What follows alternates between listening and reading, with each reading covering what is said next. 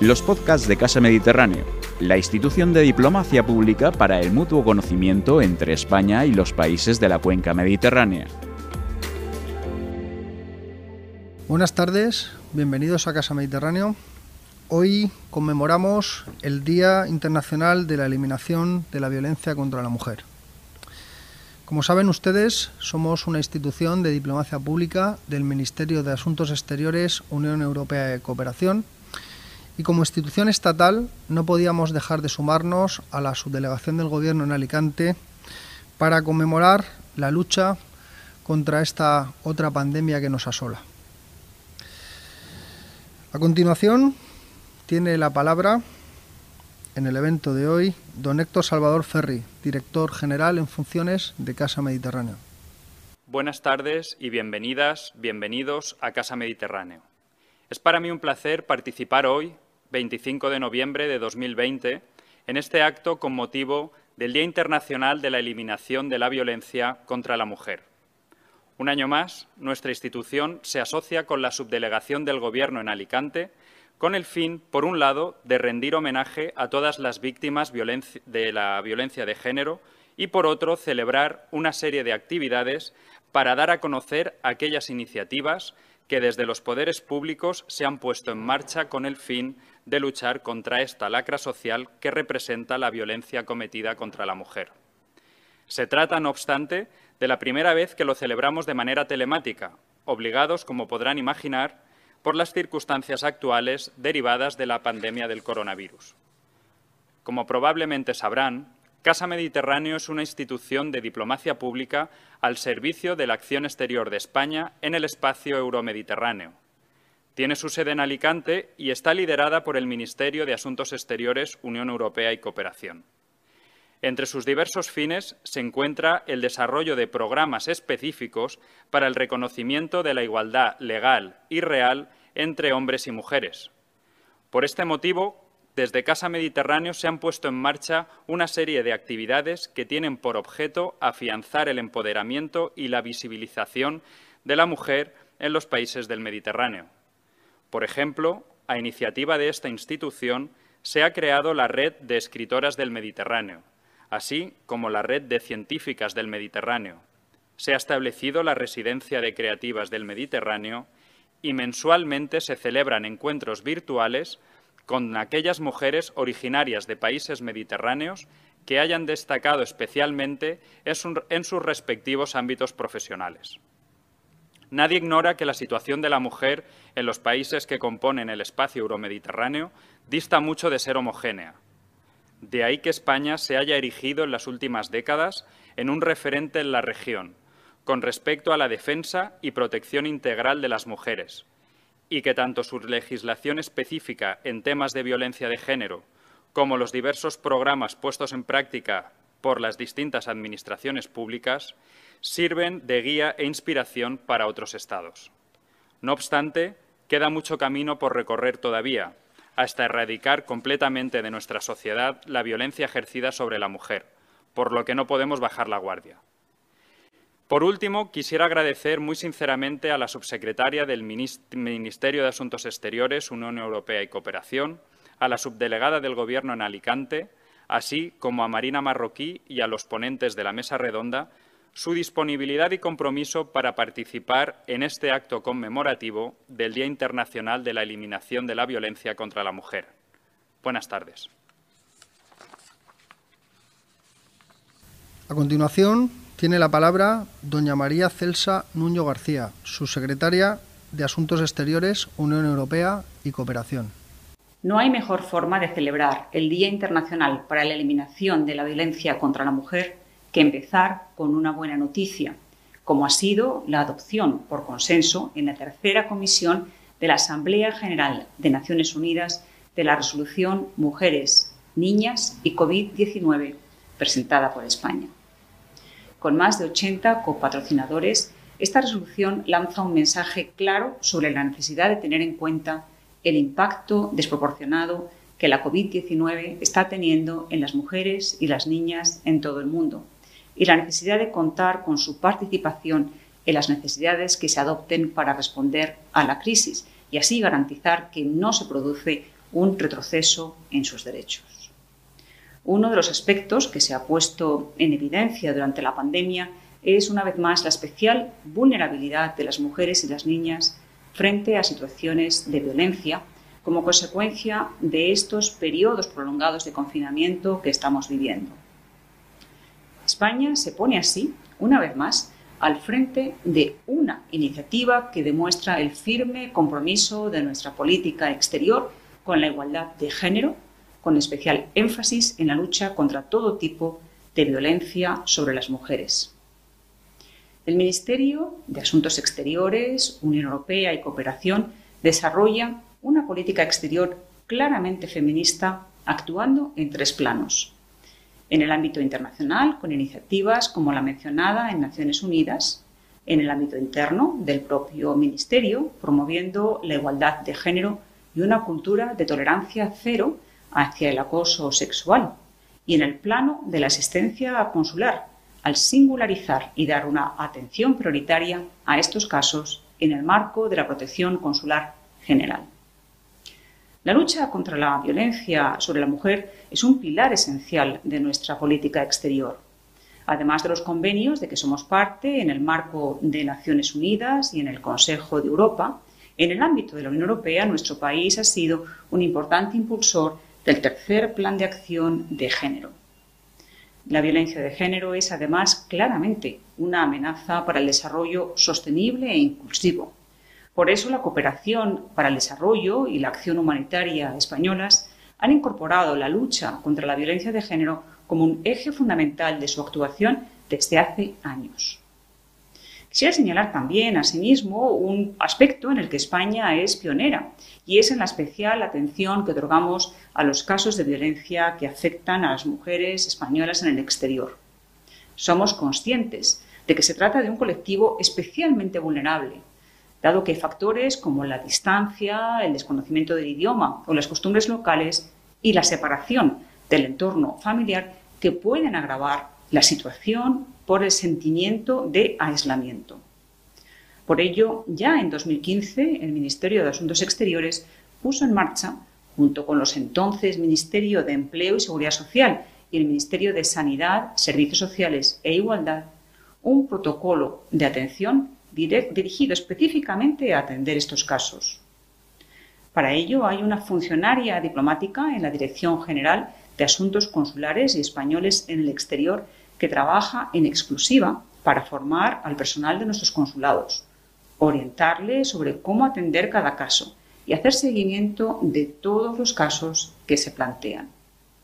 La forma en que nuestros consulados ayudan es proporcionando información sobre los mecanismos de protección y ayuda existentes en el país, facilitando el contacto de abogados especializados, acompañando a las víctimas en trámites como la denuncia y dando prioridad a los trámites que sea necesario realizar en el propio consulado, que además tendrán carácter gratuito. Pensemos, por ejemplo, en el caso de que sea necesario obtener un pasaporte. También se atienden las peticiones de ayuda económica en caso necesario, llegando incluso a la repatriación. Existe igualmente la posibilidad de proporcionar apoyo psicológico telefónico con un especialista en España. Y finalmente, gracias a un convenio recientemente firmado con la Fundación Consejo General de la Abogacía Española, las españolas víctimas de violencia que tengan arraigo en España y estén considerando regresar a nuestro país recibirán asesoramiento de cara a integrarse con más facilidad en los mecanismos de protección que están previstos para estos casos, así como asesoramiento legal gratuito una vez se encuentren en España. Somos conscientes de que en el exterior nos movemos en el marco de los sistemas de protección que proporciona cada país y en el respeto a la legislación local, que en muchos casos no es tan avanzada como la española. Nuestros funcionarios no pueden ejercer como abogados, no son jueces, no son policías. Nuestros funcionarios no lo pueden todo, pero pueden hacer mucho. Sobre todo, pueden hacer sentir a la mujer española víctima de violencia en el extranjero que cuenta con un apoyo, que no está sola. A continuación, tiene la palabra doña Araceli Poblador Pacheco, subdelegada del Gobierno en Alicante. Buenos días. Quiero agradecer en primer lugar la presencia de la subsecretaria del Ministerio de Asuntos Exteriores, Unión Europea y Cooperación, doña María Celsa Nuño García, por participar en este foro sobre la violencia digital. Sus palabras son una extraordinaria aportación para dar a conocer las medidas que el Gobierno está implementando contra la violencia de género. Agradecer también a don Héctor Salvador Ferri, director en funciones de Casa del Mediterráneo, por facilitarnos las herramientas digitales necesarias para llevar a cabo este taller en tiempos de COVID. Y gracias también a doña Marina Marroquí, educadora social, que será la encargada de dirigir el taller Cómo prevenir la violencia digital en la adolescencia. Por supuesto, nuestro agradecimiento a las personas que nos vais a seguir, a seguir vía streaming, porque entre todos y todas sumamos cultura y respeto digital. Sabemos que Internet ofrece enormes oportunidades, pero por desgracia también es un lugar donde se ejerce la violencia. Cada día los datos reflejan un incremento de casos de violencia de género entre adolescentes en el entorno digital. Violencia digital que se manifiesta de muchas maneras, desde conductas de control a extorsión y ciberacoso.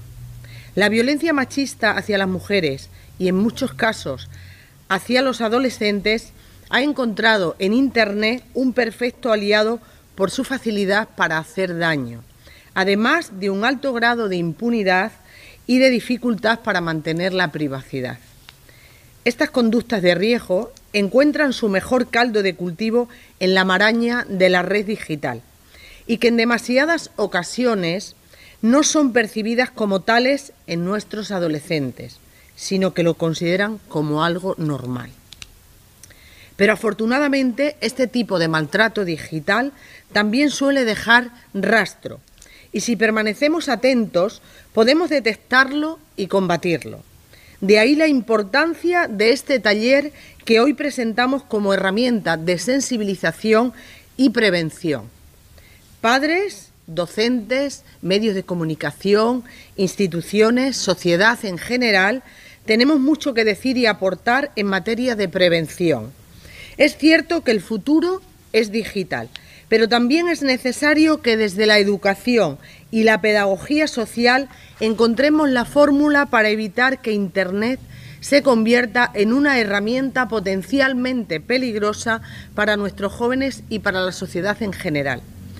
Como docente que soy, creo que es muy necesario fomentar una relación de confianza con los hijos, con nuestros hijos.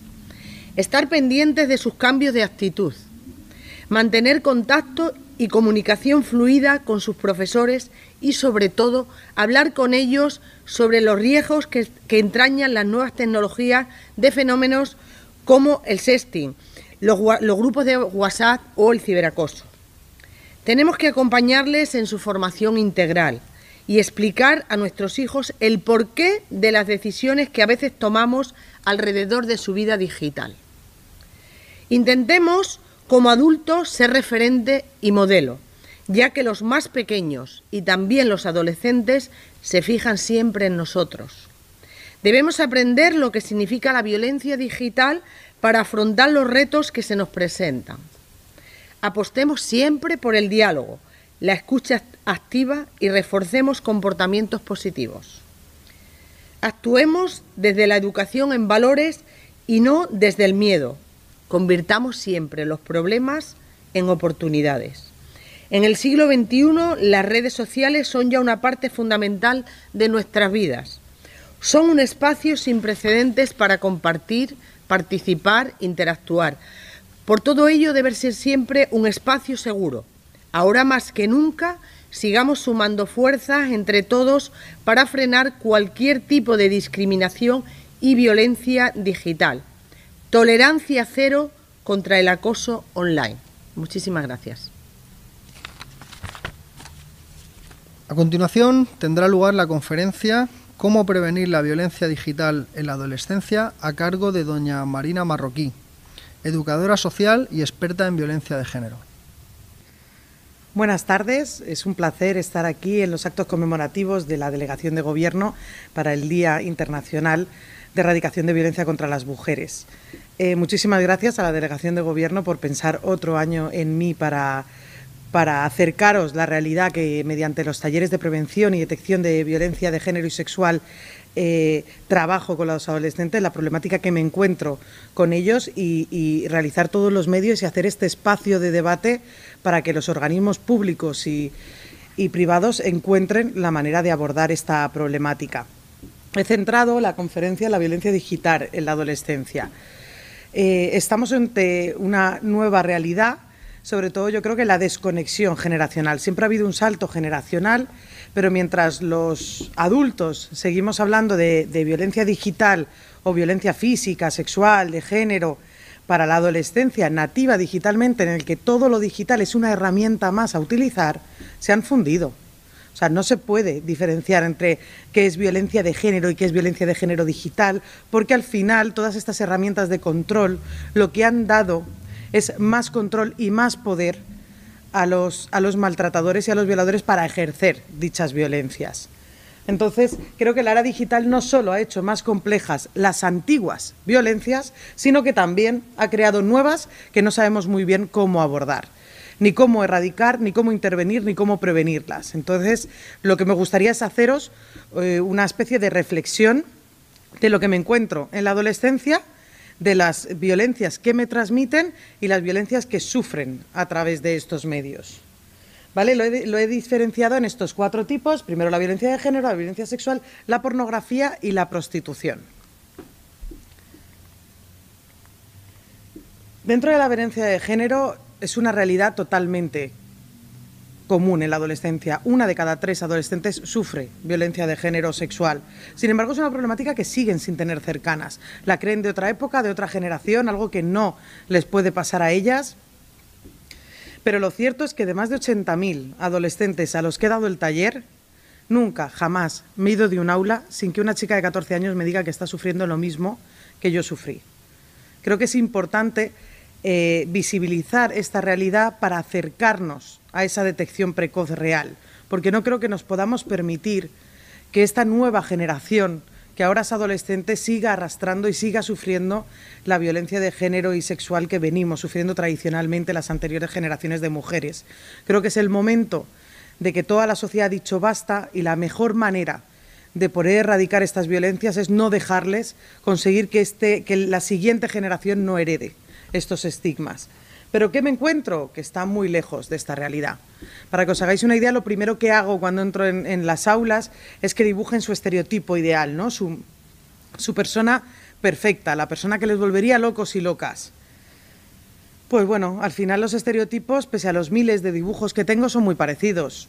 Los chicos, alto, ojos verdes, morenos, tabletón, que tenga su punto de chulo, su punto de malote, que sea celoso y que esté bueno. Eh, la chica rubia, ojos azules, tetas grandes, ¿no? Que siempre dicen que tenga tetas más, que digo, no sé, tres o cuatro, yo creo que con dos vamos suficientemente, pero así, así lo piden. Buen culo, buenas caderas, eh, que sea buena, que sea cariñosa, que sea dulce, que sea fiel, pero a la vez que sea muy guarra con el novio, que sea ninfómana, que, o sea, al final el estereotipo que tienen es muy peligroso a lo que violencia se refiere, porque el peligro ya no es solo de lo que hablamos tradicionalmente de los falsos mitos de amor romántico, de cómo nos construyen mal en el amor. Al final es, es vivimos en una sociedad en la que sigue diciéndose quien bien te quiere te hará llorar, que el amor vale la pena. ¿Y por qué vale la pena, señores y señoras, y no la alegría? ¿Por qué construimos el amor en base al sufrimiento? Es que es muy fácil, muy fácil no identificar las primeras señales de violencia de género si toda la cultura que te rodea, desde las películas hasta, las, hasta los anuncios, hasta la música, te dicen que es súper romántico y bonito morir por amor, que toda entera y tuya, aunque mi vida corra peligro o que por amar sería capaz de morir en tu cama. ¿Sabéis la diferencia entre morir por amor y que te maten por amor? Ninguna, estás muerta.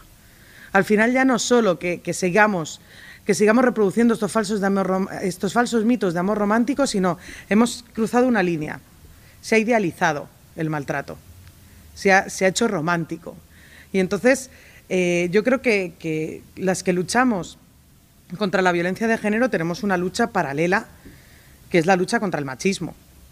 ¿Por qué? Porque al final el machismo crea la coartada perfecta, para que la víctima no pueda identificar las primeras señales de maltrato y el maltratador pueda a su vez justificar todos sus actos.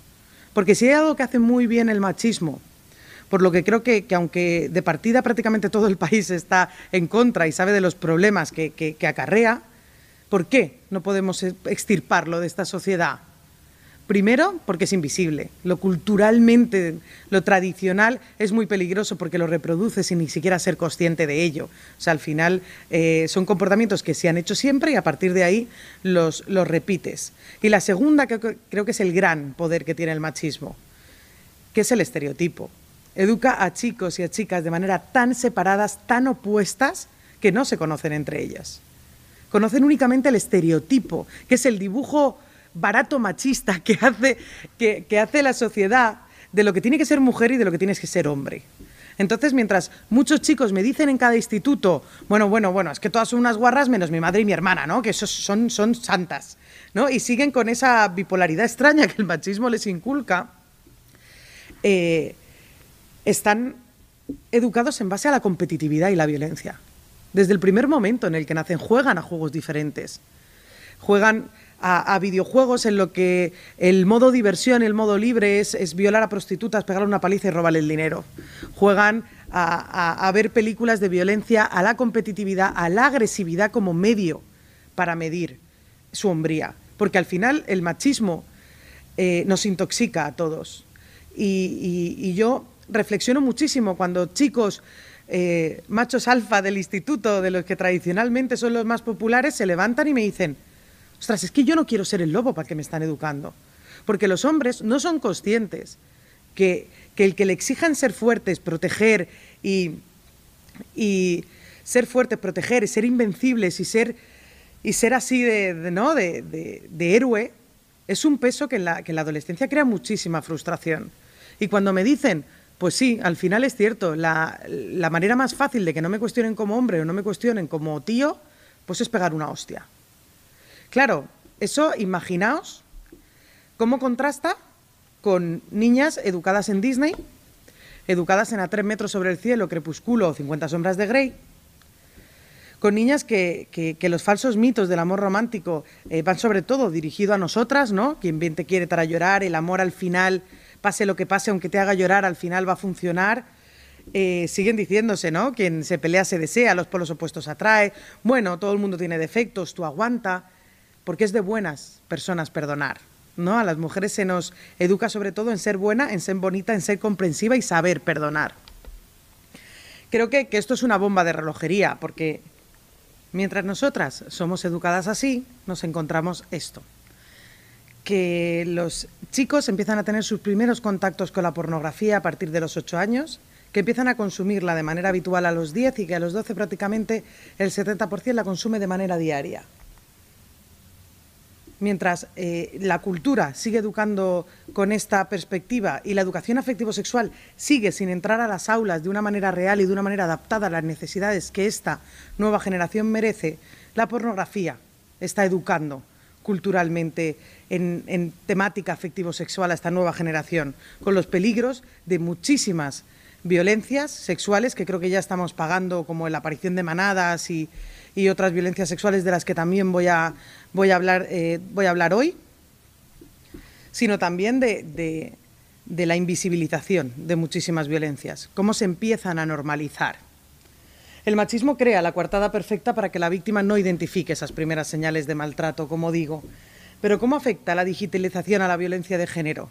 Bueno, hay muchísimas herramientas de control para controladores y no pasa nada y se permiten, ¿no? Porque yo ahora cuando empecé a intervenir con víctimas, claro, yo me preguntaba, me preguntaba, madre mía, ¿es que todos los maltratadores son hackers? O sea, ¿cómo puede ser que, vean todos tus mensajes, que tengan acceso a dónde estás, que escuchen, que escuches que escuchen tus llamadas? Claro. Cuando empecé a intervenir era una aplicación de 15 euros más o menos que se ponía en locutorios. Ahora las aplicaciones fantasmas están totalmente accesibles para, para ponerlas de cualquier dispositivo de manera gratuita. O sea, pero es que ya no es solo a nivel ese intencional, sino a nivel del doble cheque azul del WhatsApp.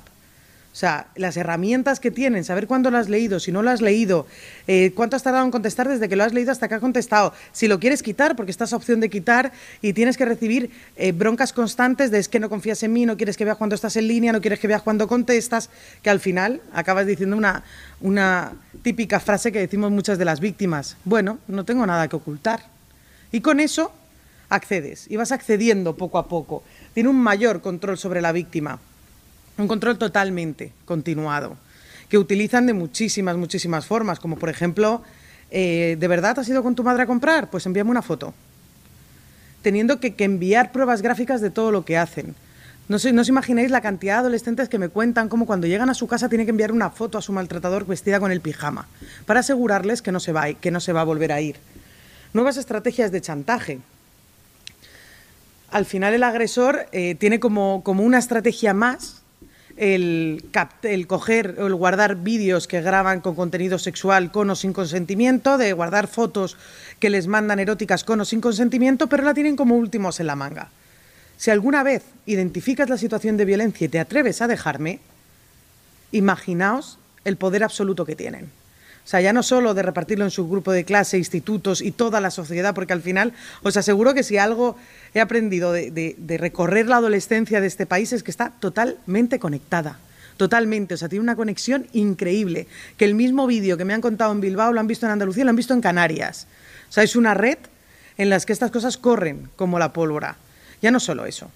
O sea, he tenido a chicas de 13 años que me contaban llorando cómo saben que la están maltratando, cómo las palizas ya son brutales, pero tienen un vídeo de ella haciéndole una felación y si le deja, le va a decir a su familia lo guarra que es. Imaginaos. Eso, unido a, que sigue siendo un tabú, un tabú hablar de estos temas con la familia, en que en el instituto sigue siendo eh, temas prácticamente prohibidos, imaginaos la, la sensación, esa, esa chica sabía que sufría violencia ya no se creía sus cuentos de amor, ya no se creía los perdones. Sin embargo, el agresor ya podía disparar su violencia porque no la tenía que engañar para, para, mantenerla a su lado. Tenía ese chantaje.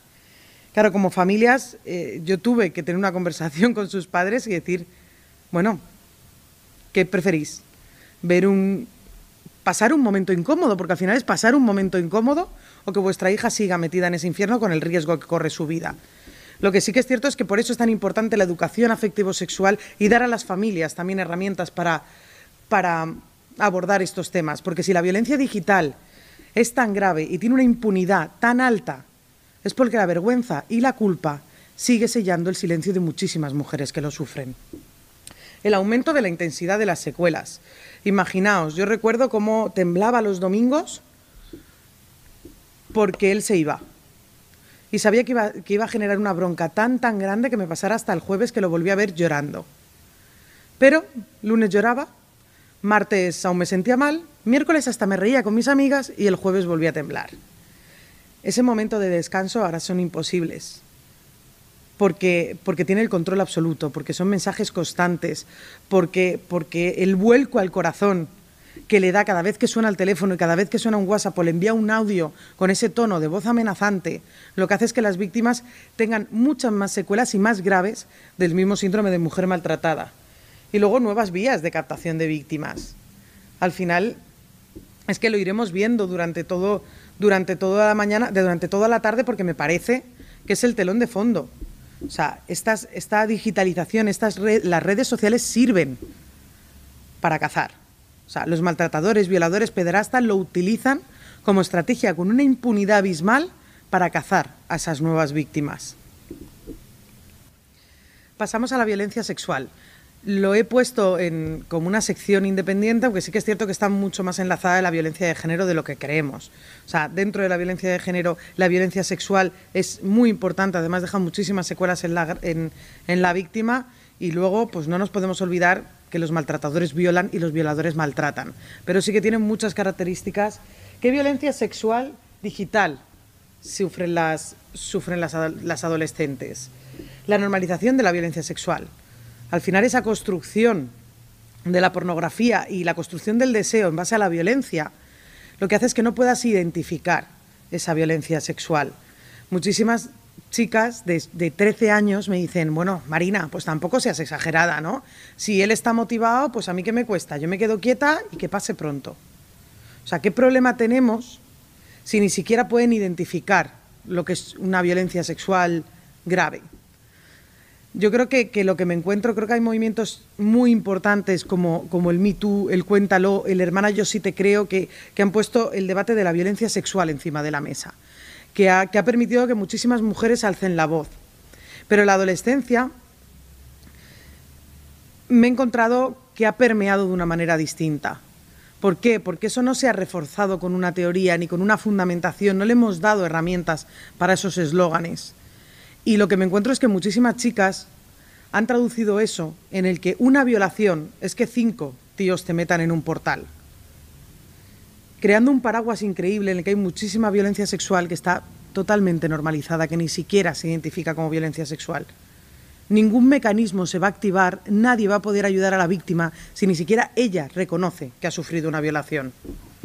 Las nuevas formas de violencia sexual, como, como veremos a continuación, el acoso sexual continuado, el empoderamiento del sexting, o sea, la realidad es que el acoso sexual es el día a día de la inmensa mayoría de adolescentes dentro de las redes sociales.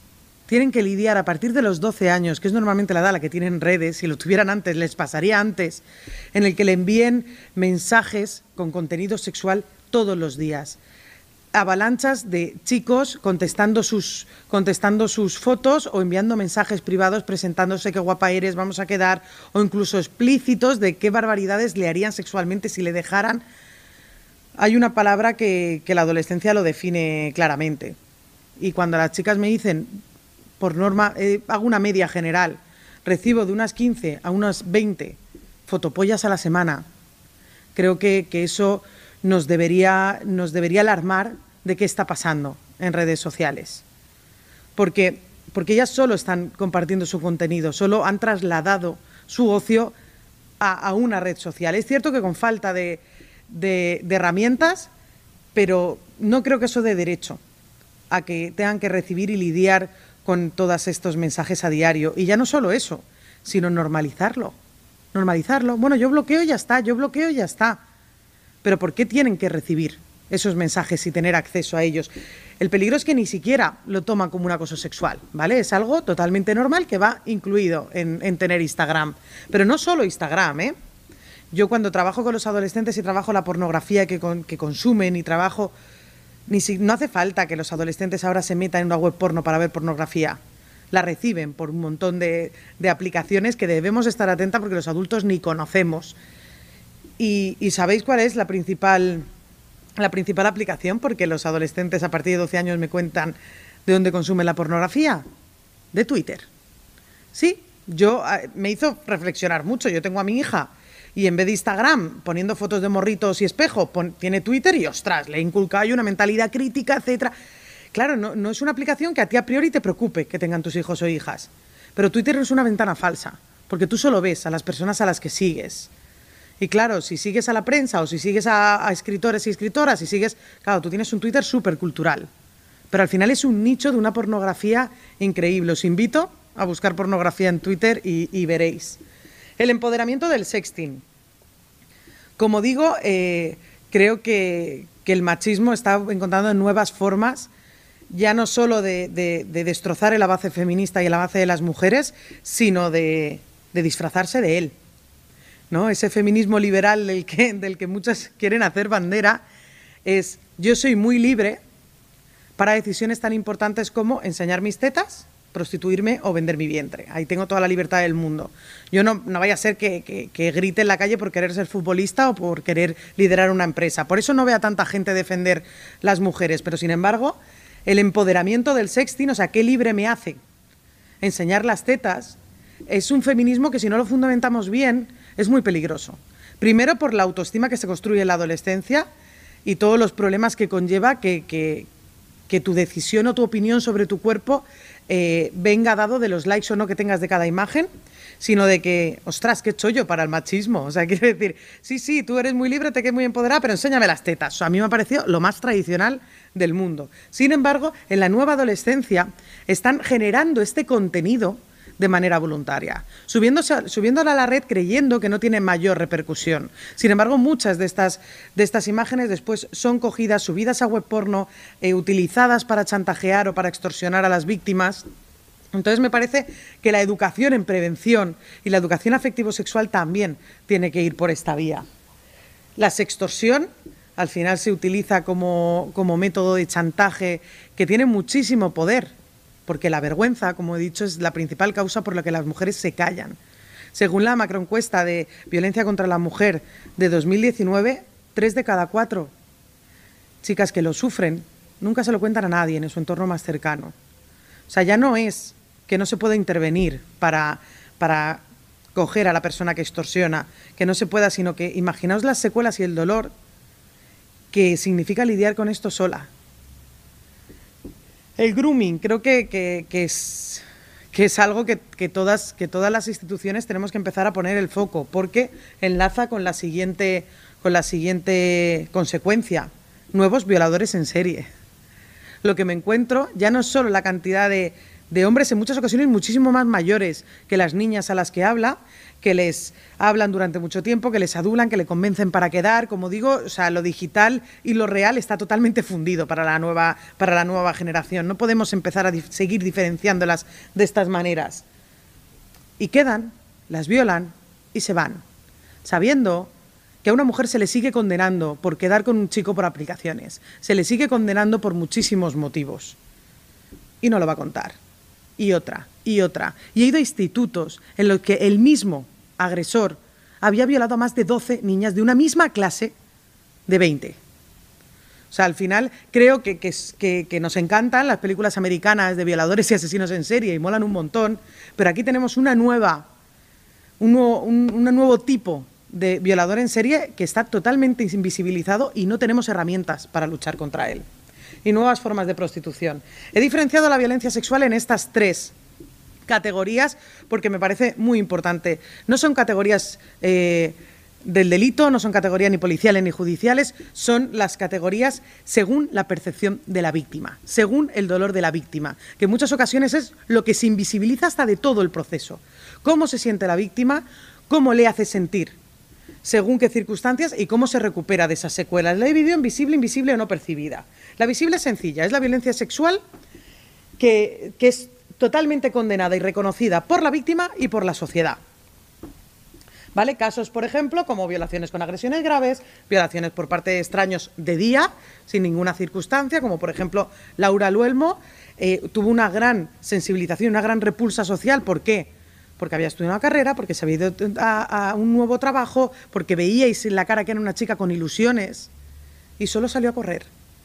Y de repente se acabaron las justificaciones.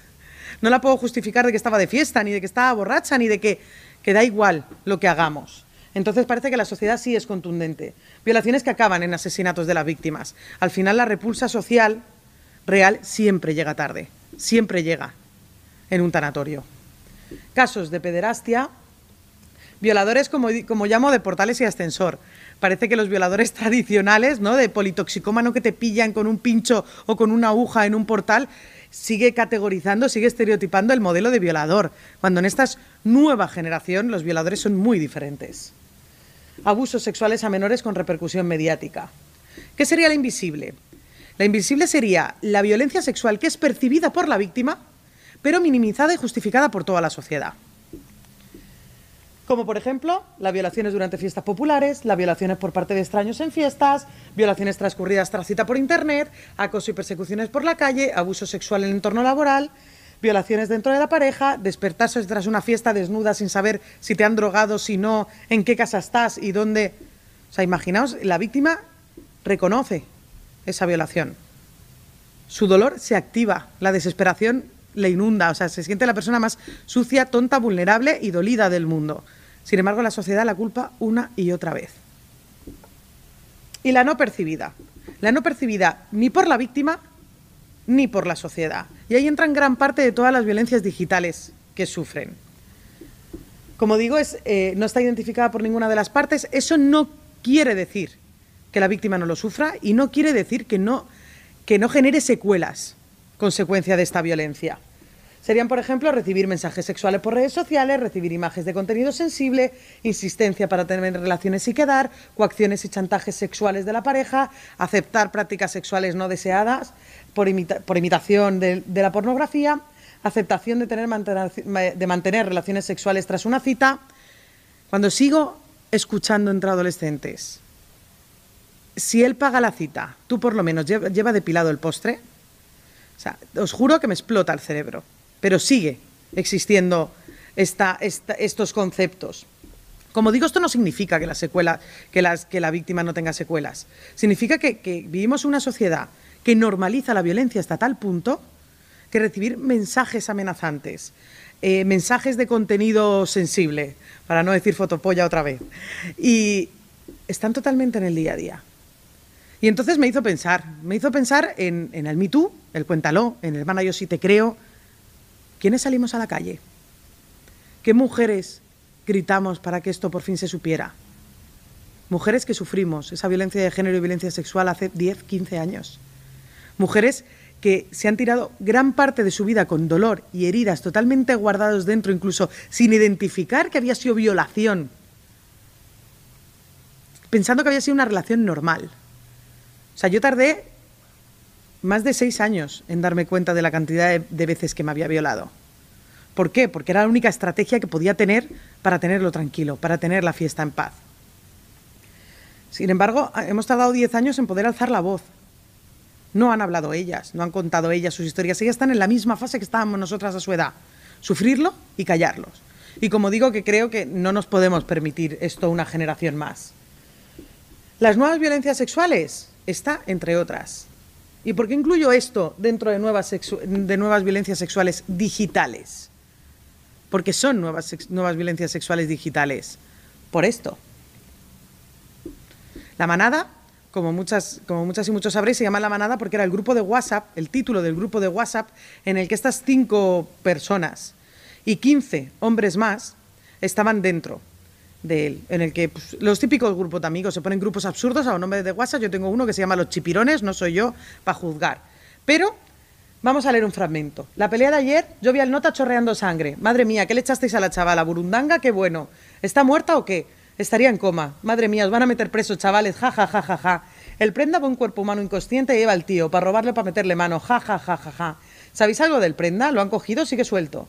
¿Y qué han hecho con la chavala? ¿La han tirado al río? Es otro caso del Marta del Castillo, niño. Ja, ja, ja. Joselito, el depredador sexual de las casitas. Veinte tíos. Quince tíos. Y ninguno se salió del grupo, ninguno dejó de hablarles, ninguno llamó a la policía. O sea, precisamente por eso creo que llegamos tarde a nivel de delitos a la era digital, porque esto físicamente sería omisión del deber de socorro. Sin embargo, ninguno de estos 15 hombres está imputado dentro de, ninguna del proceso judicial. O sea, hablo digital porque si algo tiene en común la de Sabadell, la de Antequera, la de Cienpozuelos, la de Marina Alta, la de Callosa, los jugadores de la Arandina, es que grabaron en vídeo, lo mandaron, compartieron mensajes, ridiculizaron a la víctima, utilizaron los medios digitales para seguir violándola una y otra vez después de haber acabado eso. Eso tiene, tenemos que cuestionarnos mucho como sociedad porque ¿qué hubiera sido de la manada si ese vídeo no hubiera existido? ¿Qué sentencia hubiera tenido si solo hubiera sido la palabra de la víctima? Si toda esa información no, no, no estuviera, ¿CES hubiera atrevido a denunciar? Aún así, con unas grabaciones tan explícitas y unos textos que os aseguro que son mucho más amplios, como el día anterior, ¿tenéis cuerda? ¿Habéis pillado todos burundanga y cloroformo? Venga, que después queremos violar todos a la misma vez. Aún con ese contenido, recordar las justificaciones que se hicieron, el ataque a las víctimas. Entonces, esa digitalización de la violencia real también hay que trabajar en ella. Otro WhatsApp de la manada de Albacete, ¿cuál es nuestro oficio? Violar. Aú, aú. Esto se traduce en esto. Son nuevas violencias. El deseo como construcción social eh, se ha construido en base al porno y cuando generaciones anteriores acostarte con una chica, con un amigo tuyo mirando, participando, era una aberración o una cosa muy rara, como mínimo, sin embargo ahora es deseable, es imitable. ¿Por qué? Porque refuerza todo lo que el machismo quiere. O sea, ya no solo te tengo que contar que está una tía, lo vas a ver, vas a ver lo bien que lo hago, vas a tener ese refuerzo de grupo masculino y vas a poder compartirlo.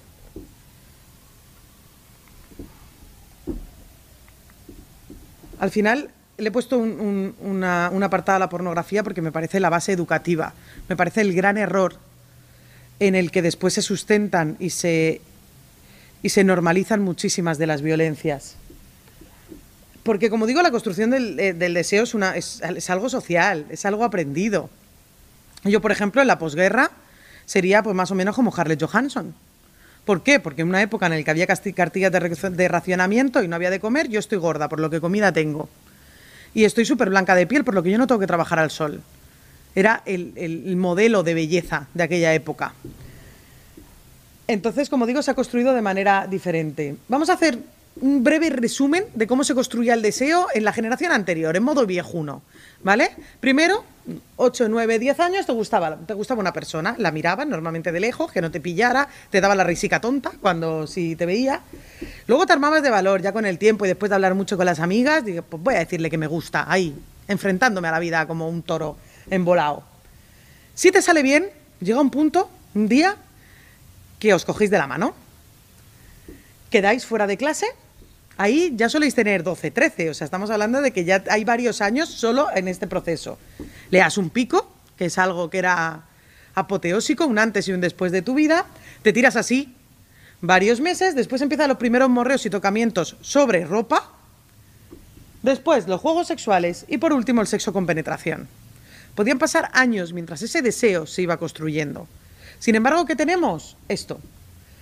El nuevo informe de desinformación de violencia, eh, de educación afectivo-sexual y pornografía de Save the Children nos dice eso, que empiezan a consumir frecuentemente pornografía a partir de los 10 años. Que antes de dar ese beso en la mejilla, antes de dar esa mano, antes de... Han visto miles de películas porno. Han visto orgías, han visto bucaques, han visto... Han construido toda la, todo, todo su, su ideal de sexo en base a una pornografía que os aseguro que tampoco se parece en nada a la pornografía de generaciones anteriores el sadismo es brutal. Y eso incluso eh, nos educan tan, separados que a mí me parece incluso ah, digno de estudiar por los neurólogos y neurólogas. Porque cuando yo en un determinado momento del taller pongo una imagen, que seguro que todos tenéis en mente, que es el clásico anuncio de Dolce Gabbana, en la que ella está tirada en el suelo y él está encima cogiéndola con cuatro tíos más alrededor, y yo pregunto qué veis en esta imagen, con 13 años y más de 80.000 adolescentes a los que he llegado, la respuesta era unánime. Mientras las chicas me decían, parece que la estén forzando o la estén violando, los chicos me respondían, orgía o bucaque. O sea, ya en una escena de agresión tan clara, en lo que, en lo que la modelo tiene los ojos cerrados para que no se, se sepa si está consciente o inconsciente, en el que está totalmente seria, ahí ven una fiesta. Claro, porque ¿qué pornografía consumen? O sea, cómo construyen ese ideal, cómo construyen ese, ese proceso en el que a corta edad ya tienen un catálogo de pornografía que, que, que, posiblemente nunca vayan a ejercer dentro de una relación sexual real, porque ven esta pornografía, basada en agresiones y violaciones. Os he puesto algunos de los títulos de, de los vídeos más, más vistos de las web porno que, que ellos ven, Violaciones grupales o bucaques. Al final está súper generalizado esas violaciones en grupo. Abuso sexual infantil. ¿Cómo se idealiza? Aunque, aunque me digan la, industria del porno, sí, pero las actrices siempre son mayores de edad, las cogemos con los 18 añitos recién cumplidos, da igual, porque lo que, lo que significan es dándole dinero a mi sobrina colegiala para comprar libros, mi padre lo tiene aprendido, colegial atraviesa, hace porno para pagar sus libros, etcétera, etcétera. La cantidad de vídeos totalmente normales que escenifican cómo un padre abusa de su hija es brutal. La violación a mujeres borrachas, al final es un ideal y un deseo. Yo creo que, en muchas ocasiones la, la pornografía es esa teoría que les construye. Les construye porque cuando yo me pregunto cómo puede ser que los jugadores de la Arandina, que todas las manadas cuando testifican dicen, yo no he hecho nada, yo no he hecho nada. O sea, yo solo estaba haciendo mi película porno, incluso jueces cogían esa teoría como válida. Ostras, ¿cómo puede ser que pueblos enteros salgan a la calle a defender a cinco violadores porque juegan al fútbol. Y de repente, claro, al final tenemos que cuestionarlo, la sociedad en la que vivimos. ¿Y si tuvieran razón? ¿Y si ellos se sintieran buenas personas? ¿Y si construir el deseo en base a violencia está confundiendo a esta nueva generación que el sexo son violaciones? Porque lo que sí que tengo es algo claro. Que te viole una buena persona, o te viole una mala persona, o te violen con la mejor intención del mundo, a la víctima la violación le duele igual. Y es igual. Es el mismo sufrimiento para ella. Entonces creo que debemos ya dejarnos de medias tintas con la educación afectivo-sexual y empezar a abordarla adaptada a los tiempos que corren, a necesidades que quieren, porque creo que cometeríamos un error garrafal si avisándolo, porque la sociedad creo que lo está avisando, no nos podemos permitir una nueva generación de violadores buenas personas. No podemos permitírnoslo. Porque ellos están construyendo su sexualidad mal, porque ellos están, la cantidad de chicos, y hablo de cientos, que después de los talleres me dicen, te prometo que no soy mala persona. O sea, te prometo que no, que, que, que no quiero hacer daño y quiero muchísimo a mi novia. Pero si no la pongo a cuatro patas o la cojo del pelo, no puedo. Si no la cojo del cuello, no puedo. Claro, porque llevan teniendo orgasmos desde los 10 años, viendo violaciones. Cuando se tienen que enfrentar a caricias, a besos, a dulzura, tengo muchísimos chicos que tienen disfunciones eréctiles con 16, 17 años. Problemas sexuales porque no pueden, porque eso no activa su deseo. Incestos ocupa gran parte de todos los títulos de pornografía y tienen todo esto en común, la violencia, la violencia. Está claro que ahora dicen, no, no todo esto es generalizado, ¿no? Ellos sabrán que es, ficción o la, o la pornografía. Bueno, ¿y cómo lo saben? ¿Quién habla de porno? ¿La escuela? ¿La familia? ¿Alguna campaña? Cuando los adolescentes ven o los niños ven de Fast to Furious, hay un montón de campañas, su familia te dice, bueno, esto mola mucho, pero tú no puedes conducir así por la carretera porque matas gente, porque te pones multas, porque te quitan los puntos. Sin embargo, ¿quién dice a esa nueva generación que lo que están viendo no es sexo? No, aún seguimos con debates morales. O sea, al final la realidad es que consumen, está pasando, estamos pagando el precio como sociedad y aún nos estamos debatiendo de si necesitan o no educación afectivo-sexual. Las consecuencias del consumo de pornografía, como digo, la normalización de la violencia, el aumento de la violencia sexual y aparición de nuevas, aumento de prácticas de riesgo. ¿Cómo están los hospitales alertando? De, que, de que, van con, con, desgarros anales o con intentando imitar prácticas. La violencia sexual en redes, los problemas directos a los hombres consumidores, la erotización de la infancia, los riesgos de aumento de abuso sexual entre menores, porque eso es una realidad que ya veo que ya veo, ya no solo que, sino que si ellos empiezan con 8, 10, 12, cuando aún no se ha construido el deseo, pero sí el juego, y ven como la mayoría de, títulos es mira lo que hago con mi hermana cuando papás salen de casa.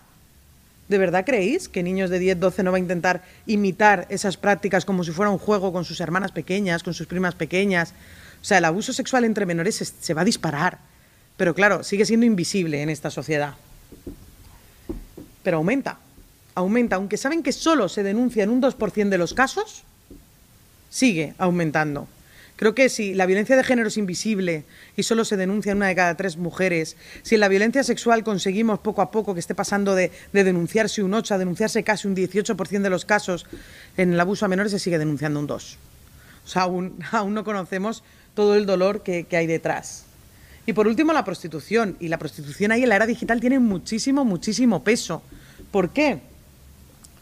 Primero por el aumento de consumo de prostitución. Al final, la teoría es el porno y la práctica la prostitución. Y me encuentro muchísimos chicos con 14, 15 años que cuando es el cumpleaños de un amigo hacen un bote para pagar a una mujer para que tenga sexo, para que sí pueda hacer todo lo que ve en las pornos y poder destapar ese sadismo que con, que con otras amigas o compañeras no pueden. La aceptación social de la prostitución como trabajo sexual, la visión parcial de las mujeres como objetos, la deshumanización de las mujeres. Ya ni siquiera nos llaman mujeres, sino que además nos venden por partes, ¿no? Yo soy, un vientre de alquiler, soy un útero que como he tenido una hija funciona y por lo tanto se puede vender. La incitación a ejercer prostitución como decisión libre. Es la evolución del empoderamiento del sexting. Cómo ya se están metiendo en las universidades para convencer de lo guay que es ejercer porno de lo guay que es decidir sobre con cuántos te acuestas y cobrar por ellos. Prácticas sexuales violentas y denigrantes. El sugar daddy. El sugar daddy es una realidad poco común dentro de, la de los, eh, digamos, institutos públicos y una realidad totalmente generalizada cuando trabajo con centros de menores. Es más, la que tiene un sugar daddy es la que tiene suerte. ¿Por qué? Porque es una persona mayor que te va a pagar seguro qué caprichos, que no tienes acceso cuando estás en, medios residenciales, que... Y tendríamos que plantearnos, cuando salió a debate, ¿qué opciones le dejamos a esa chica? con 16, 17 años que tiene el cronómetro cuenta atrás a cumplir 18 y salir de, ese servicio, sin dinero, sin trabajo, en muchas ocasiones casi sin estudios, ¿a qué las abocamos? Porque para ellas la mejor de las opciones es el sugar daddy, que por lo menos solo te viola uno y te suele tratar bastante bien por lo que ellas me cuentan. O sea, imaginaos la denigración de que tengan ese concepto. Y segundo, porque las otras opciones son las prostituciones mucho más violentas y agresivas y la iniciación a la prostitución. Porque se normaliza y es súper guay en, páginas como OnlyFans, pues vender tus nudes, estas fotos desnudas que subes a Instagram, ¿qué más te da? Rentabilízalas. Y así se lo venden. Rentabiliza tu cuerpo. Si vas a subir las imágenes igual y tienes mogollón de likes, chica, súbela a la web y cobra por ello. Empezaron con cosas hasta graciosas que salían mucha prensa, como vende, gana dinero con fotos de tus pies. Ah, pero es que ahora ya no piden fotos de pies. Es que ahora piden fotos de niñas y adolescentes desnudas para todo su contenido. Y como digo, es una metodología que se está metiendo en la universidad. Normalizar este tipo de educación conlleva que tú solo valgas por el cuerpo que tienes, que tú no valgas nada, valga lo que, estén dispuestos a pagarte. Y se meten en las universidades para captar de verdad que cuando empecé a ver esto me recordaban como las películas americanas cuando el ejército hace 50 años iba a los, a los institutos a la puerta para captar a, normalmente soldados, siempre negros, casualidad, pues les gustaría. Y les convencían de lo guay que era ir a la guerra. Pues yo creo que es un poco esto. O sea, se meten en las universidades con estudiantes, con mujeres que han, que han roto mil barreras, que en muchas ocasiones son las primeras de toda su familia que consiguen entrar a una universidad para tener un futuro mejor, para convencerlas para ser putas. Y eso, a nivel, eh, a nivel digital, es la, la gran red de captación. Porque al final, no nos confundamos, he estado mezclando durante toda la tarde porque la digital se ha fundido con la realidad para cometer el delito. Pero sin embargo, ni para prevenirlo, ni para perseguirlo, ni para castigarlo. En eso seguimos hablando de dos mundos diferentes, que no, que la adolescencia está totalmente fundida, que son nativos digitalmente, que son parte de esas violencias, que la persona que, contesta a un mensaje en Instagram es vulnerable de que esa persona le exija quedar, le pida quedar, quede incluso con convencimientos o por decisión propia, o que, como me han llegado un mensaje media hora antes de venir aquí, un vídeo en el que una chica cuenta cómo estuvo durante meses acosándole a este chico, cómo le bloqueó, cómo eh, a través de los mensajes seguía, cómo contactaba con terceras personas para conseguir dónde estaba, para conseguir finalmente su dirección y para tocar la puerta de su casa. Un hombre 30 años mayor. O sea, creo que debemos cuestionarnos que, que si la violencia digital forma parte del día a día de la adolescencia de la nueva generación, ¿qué vamos a hacer como sociedad para aprender a prevenir en ese, en ese, en ese contexto y sobre todo para, cambiar legislativamente para perseguirlo y condenarlo. Es, esto eh, creo que os van a hablar eh, más adelante, pero me parece una, medida imprescindible que todos debéis de conocer, que es el canal prioritario. ¿Por qué? Porque el sexting funciona por la, vergüenza, por la culpa, porque, porque pareces indefensa cuando meten una foto que, tú no querías en determinada web porno y por vía judicial hay veces que durante meses se, prolonga el poder retirar esa, esa, esa imagen de la red. Claro, imaginaos el dolor que conlleva. O sea, en este país hemos visto las consecuencias tan trágicas que han llevado al suicidio de, mujeres porque estar aguantando durante más de cinco años que, que el vídeo de Ibeco vaya de cada compañero de trabajo a cada compañero de trabajo. O sea, el canal prioritario que era un canal para poder eh, investigar y poder sacar de la red el contenido inapropiado que nos has dado con tu permiso, para mayores de 14 años es algo que me parece de verdad fascinante, a lo que doy las gracias inmensamente, que es a menores de, de 14 años. O sea, con, un formulario muy sencillo, eh, tiene una herramienta que, que, me parece paralela y muy complementaria a la policial y judicial, pero que puede ahorrar muchísima angustia. Esto, este es mi libro, Eso no es amor, son 30 herramientas para educar en igualdad, porque nos preocupa muchísimo la adolescencia, pero para poder de verdad prevenir y erradicar y, que sean capaces de gestionar la violencia que se van a encontrar a la adolescencia, tenemos que empezar a educar muchísimo antes. Y esta es, es, la asignatura ideal que yo implantaría en un colegio. O sea, cómo trabajar la igualdad, porque yo no me encuentro solo violencia de género, violencia sexual. Me encuentro dolor por LGTBI-fobia, por racismo, por por abuso infantil, por, por bullying, y al final todo es el, mismo principio. Una persona se cree superior a otra, una persona ejerce violencia sobre otra y la sufre. Así que me parece muy importante que para educar en una igualdad real y prevenir las violencias de una manera eficaz necesitamos empezar desde la primera infancia. Así que muchísimas gracias y ha sido un placer estar con vosotras y con vosotros esta tarde, esta tarde aquí. Para finalizar, tendrá lugar una mesa redonda con las siguientes intervenciones el inspector de la Policía Nacional, jefe del Grupo de Delitos Tecnológicos de la Brigada Provincial de Policía Judicial, en la Comisaría Provincial del Cuerpo Nacional de Policía de Alicante, el sargento don Roberto García Pobes, jefe del equipo de Mujer y Familia de la Comandancia de la Guardia Civil de Alicante, y doña Tamara Sánchez López, inspectora instructora de la Subdirección General de la Inspección de Datos en la Agencia Española de Protección de Datos. Moderará la mesa doña Modes Salazar Agulló, jefa de la Unidad contra la Violencia sobre la Mujer en la Subdelegación del Gobierno en Alicante. Buenas tardes. Eh, tengo el honor de presentar la mesa redonda que continúa la jornada de violencia digital. Se trata de una actividad que realiza la subdelegación del Gobierno en Alicante en conmemoración del Día Internacional para la Eliminación de la Violencia contra las Mujeres. Hoy, 25 de noviembre, es un día muy importante en todo el mundo porque recordamos a las víctimas que han sido asesinadas en nuestro país, más de mil desde que existen estadísticas oficiales. Pero también queremos alentar a todo el conjunto de profesionales de la sociedad que trabajan para ir erradicando esta lacra.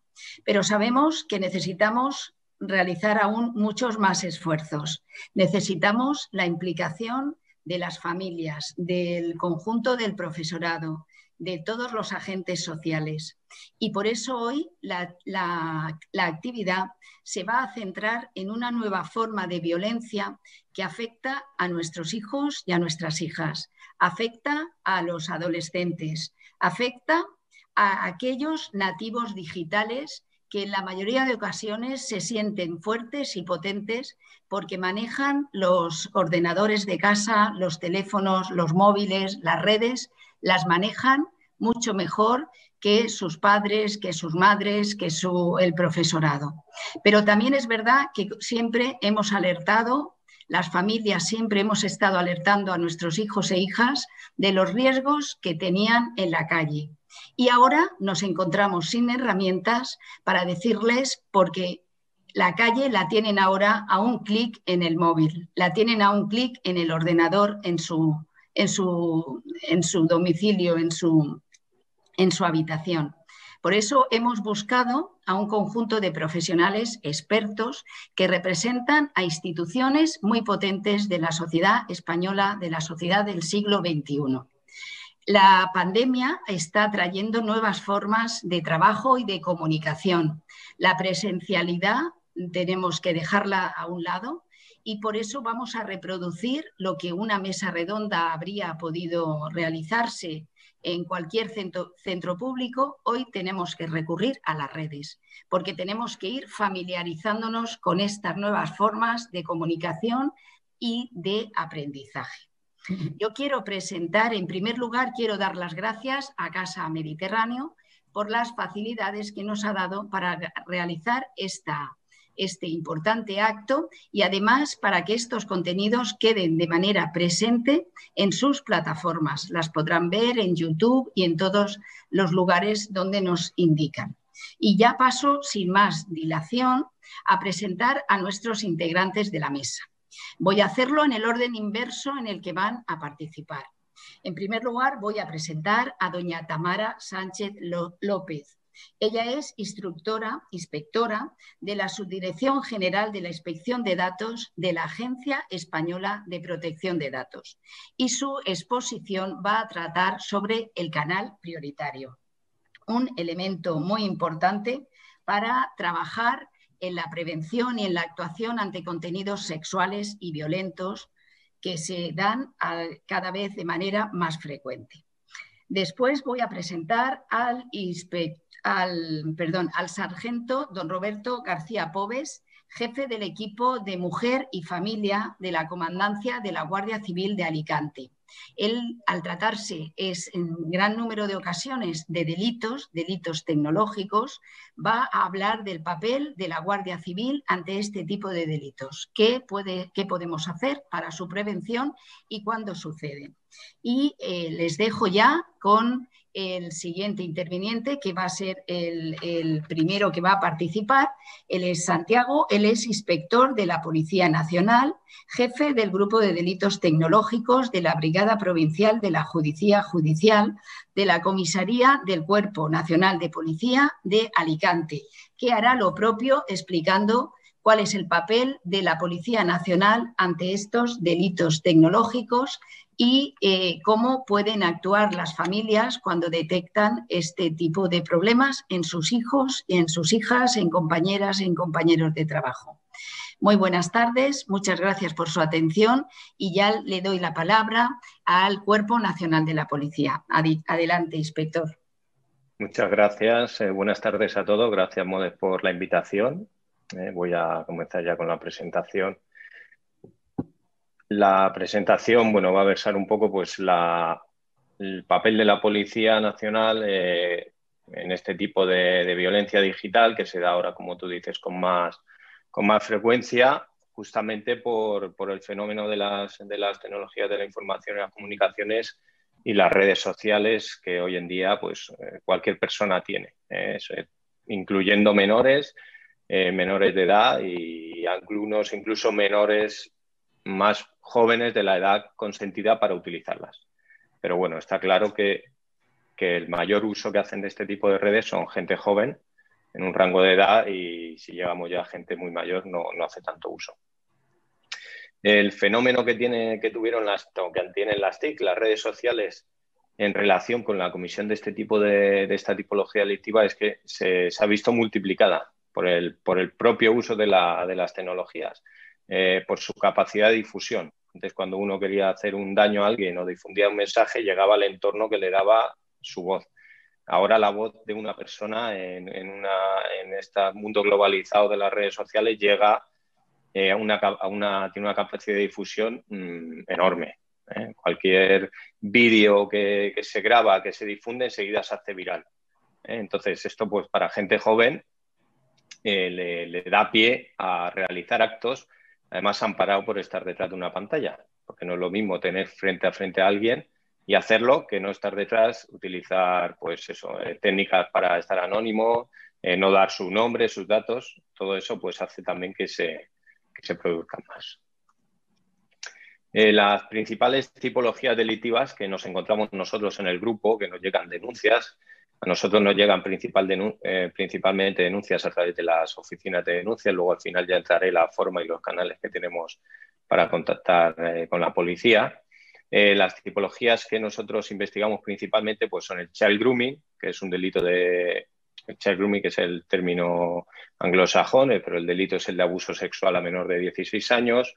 Luego está el delito de coacciones, que se conoce también con un término como stalking o comúnmente conocido como acoso delitos contra la integridad moral, contra la intimidad, que serían pues eh, la difusión de imágenes o el acceso a cuentas de correo electrónico, a cuentas de acceso a las comunicaciones de otras personas, como podría ser acceder al WhatsApp, etcétera.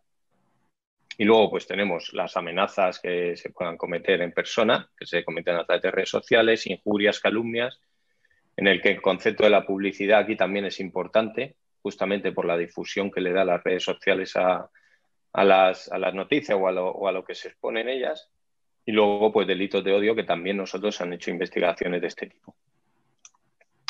Eh, para entrar así más en las tipologías y, teniendo en cuenta lo que nos dice el Código Penal, por ejemplo, el child grooming, que es el delito de abuso sexual a menor de 16 años, es el que a través de Internet el propio, el propio tipo viene ya la, eh, cómo se debe cometer, que es a través de Internet, teléfono, cualquier tecnología de la información o la comunicación. Con un menor de 16 años, contacte y le embauque para que haga actos de carácter sexual o le facilite material pornográfico. ¿vale?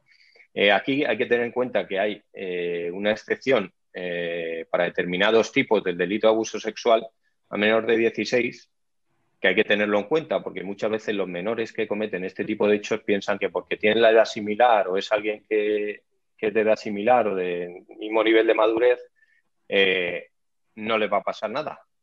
Pero es todo lo contrario, porque aquí hay un tipo que te pide la, que lo que pide es que haya un, embaucamiento, un engaño. Entonces no es que libremente el menor de 16 lo, lo realice. Entonces es un delito que nosotros eh, se investiga y que tenemos en cuenta y que también decir que con todo esto de las redes sociales, pues igualmente se ha detectado que hay muchos jóvenes que están cometiendo y este tipo de delitos eh, relacionados, no este en concreto, pero sí relacionados con las nuevas tecnologías. Luego tenemos delito de coacciones, que se llama comúnmente acoso, que es pues eso, acosar a una persona, tiene que ser de forma insistente y reiterada, y le altere gravemente el desarrollo de su vida cotidiana. Este delito también es muy importante entre los jóvenes, porque este alterar gravemente el desarrollo de la vida cotidiana puede llevar incluso a acciones pues, de, autolesionarse o de suicidio y demás, ¿vale? Entonces también es una, tenemos muy en cuenta este tipo de, investigaciones, sobre todo en temas de menores. Por supuesto también de adultos, pero en tema de menores teniendo esta, en cuenta esto. Eh, ¿Cómo se realiza? Pues eh, ya no solo la búsqueda física de cercanía, sino también el contactar con ella eh, a través de cualquier medio o a través de terceras personas o de datos personales de esa persona para que le contacten, para que se pongan en contacto con ello. Muy habitual y en casos que nosotros nos encontramos, eh, la denuncia que viene una persona a denunciar, me han puesto mis datos personales, mi teléfono y mi foto incluso, aunque bueno, ya veremos que estos delitos se acompañan de otras tipologías delitivas, en una página de contactos. Están anunciándome y no paran de contactar gente. Eh, se ha puesto cosas de mi vida íntima o que afectan a mi vida sexual y no para la gente de contactarme. Estaríamos con un delito de acoso en este caso.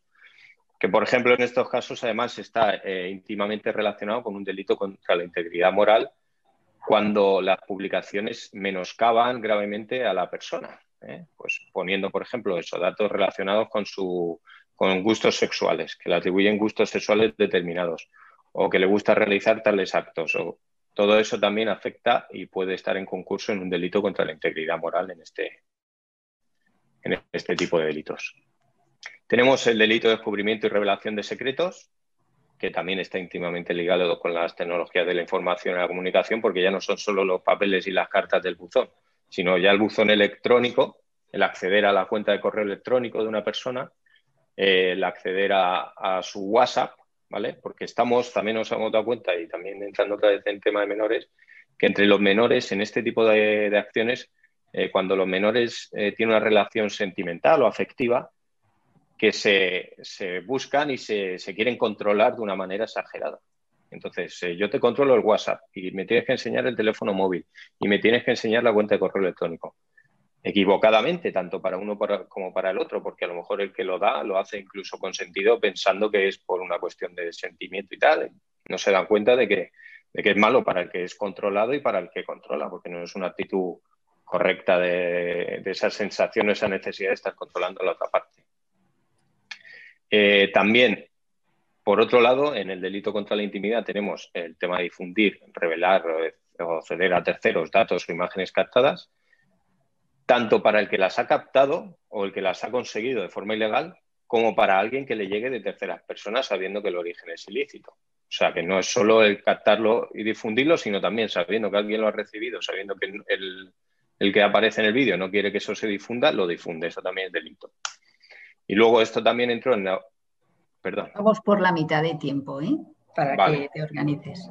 Vale. Eh, entrando también en materia de, delitos contra la intimidad, aun cuando hay consentimiento de la persona que le da un vídeo a alguien, a una pareja, eh, pensando que es una relación sentimental, o sea, siendo una relación sentimental consentida y le da el vídeo eh, de forma voluntaria, grabado de forma íntima y demás, no lo puede ceder el tercero. O sea, no porque la difusión primera se haya hecho consentida, que después el que lo tiene pueda difundirlo. Esto es una última modificación que se introdujo en la última reforma del Código Penal, que también es muy importante. Eh, entramos también en el acceso ilegítimo vulnerando medidas de seguridad, que es pues, saltándose las claves, las contraseñas de un correo electrónico. Y luego, pues, por supuesto, las amenazas que se puedan realizar a través de WhatsApp a una persona, eh, o a través de, cualquier correo electrónico. Y en los delitos contra el honor, las injurias y las calumnias, eh, aun siendo necesario para su investigación la querella, el concepto de publicidad es importante eh, porque cuando se difunden por redes sociales la publicidad ya se, ya se entiende, porque claro, la difusión es, es enorme, como como he dicho al principio. Luego también podríamos investigar, o también se tiene en cuenta la investigación de los delitos de odio, eh, pues eso, eh, poner en redes sociales eh, actos o expresiones que promuevan o, favorezcan un clima violento contra. Nos ha pasado llevar investigaciones de gente que, que favorecía, o bueno, no favorecía, sino pues hablaba del tema de la violencia de género de una forma buscando el que se produjera más. También se han hecho investigaciones de este tipo. Eh, lo que es importante y quiero hacer eh, hincapié es el tema de cuando se inicia la investigación es cómo recopilamos, cómo se aporta la, información. La información la tiene que aportar el, denunciante, porque es el que tiene conocimiento de ella, principalmente va a ser esa la forma. Entonces es muy importante que cuando se aporte la información en las oficinas de denuncias, eh, porque cuando se, aporta documentación, la prueba, está, la carga de la prueba la tiene el que lo aporta es el que tiene que demostrar que es veraz. Cuando uno aporta un pantallazo de una, de una captura de pantalla de una conversación, el que la aporta es el que tiene que demostrar que es veraz. Entonces, eh, nosotros lo que hacemos es que siempre, cuando van a aportar algo, ponemos en el atestado que bien la policía lo ha visto, porque lo ha mostrado en ese acto, o bien, si puede ser, acceder al correo electrónico de esa persona con su consentimiento para comprobar que efectivamente se ha sacado, para ser como unos testigos cualificados de, esa visión del, mensaje que ataca. ¿vale? Eh, también es importante, nosotros aquí lo que hacemos es que analizamos eh, los dispositivos de las víctimas, estamos, eh, normalmente tenemos mucho contacto con la, con la UFANDA aquí de comisaría y nos puede venir una denuncia de una chica que piensa que en el teléfono móvil han puesto algún tipo de software pirata o alguna cosa para estar controlándole las comunicaciones o los accesos. Nosotros aquí en el grupo disponemos de herramientas para analizar esos, esos dispositivos, se realizan informes en tal sentido. También quiero decir que no es fácil instalar un software para controlar el dispositivo de forma remota, pero que sí que se, produce.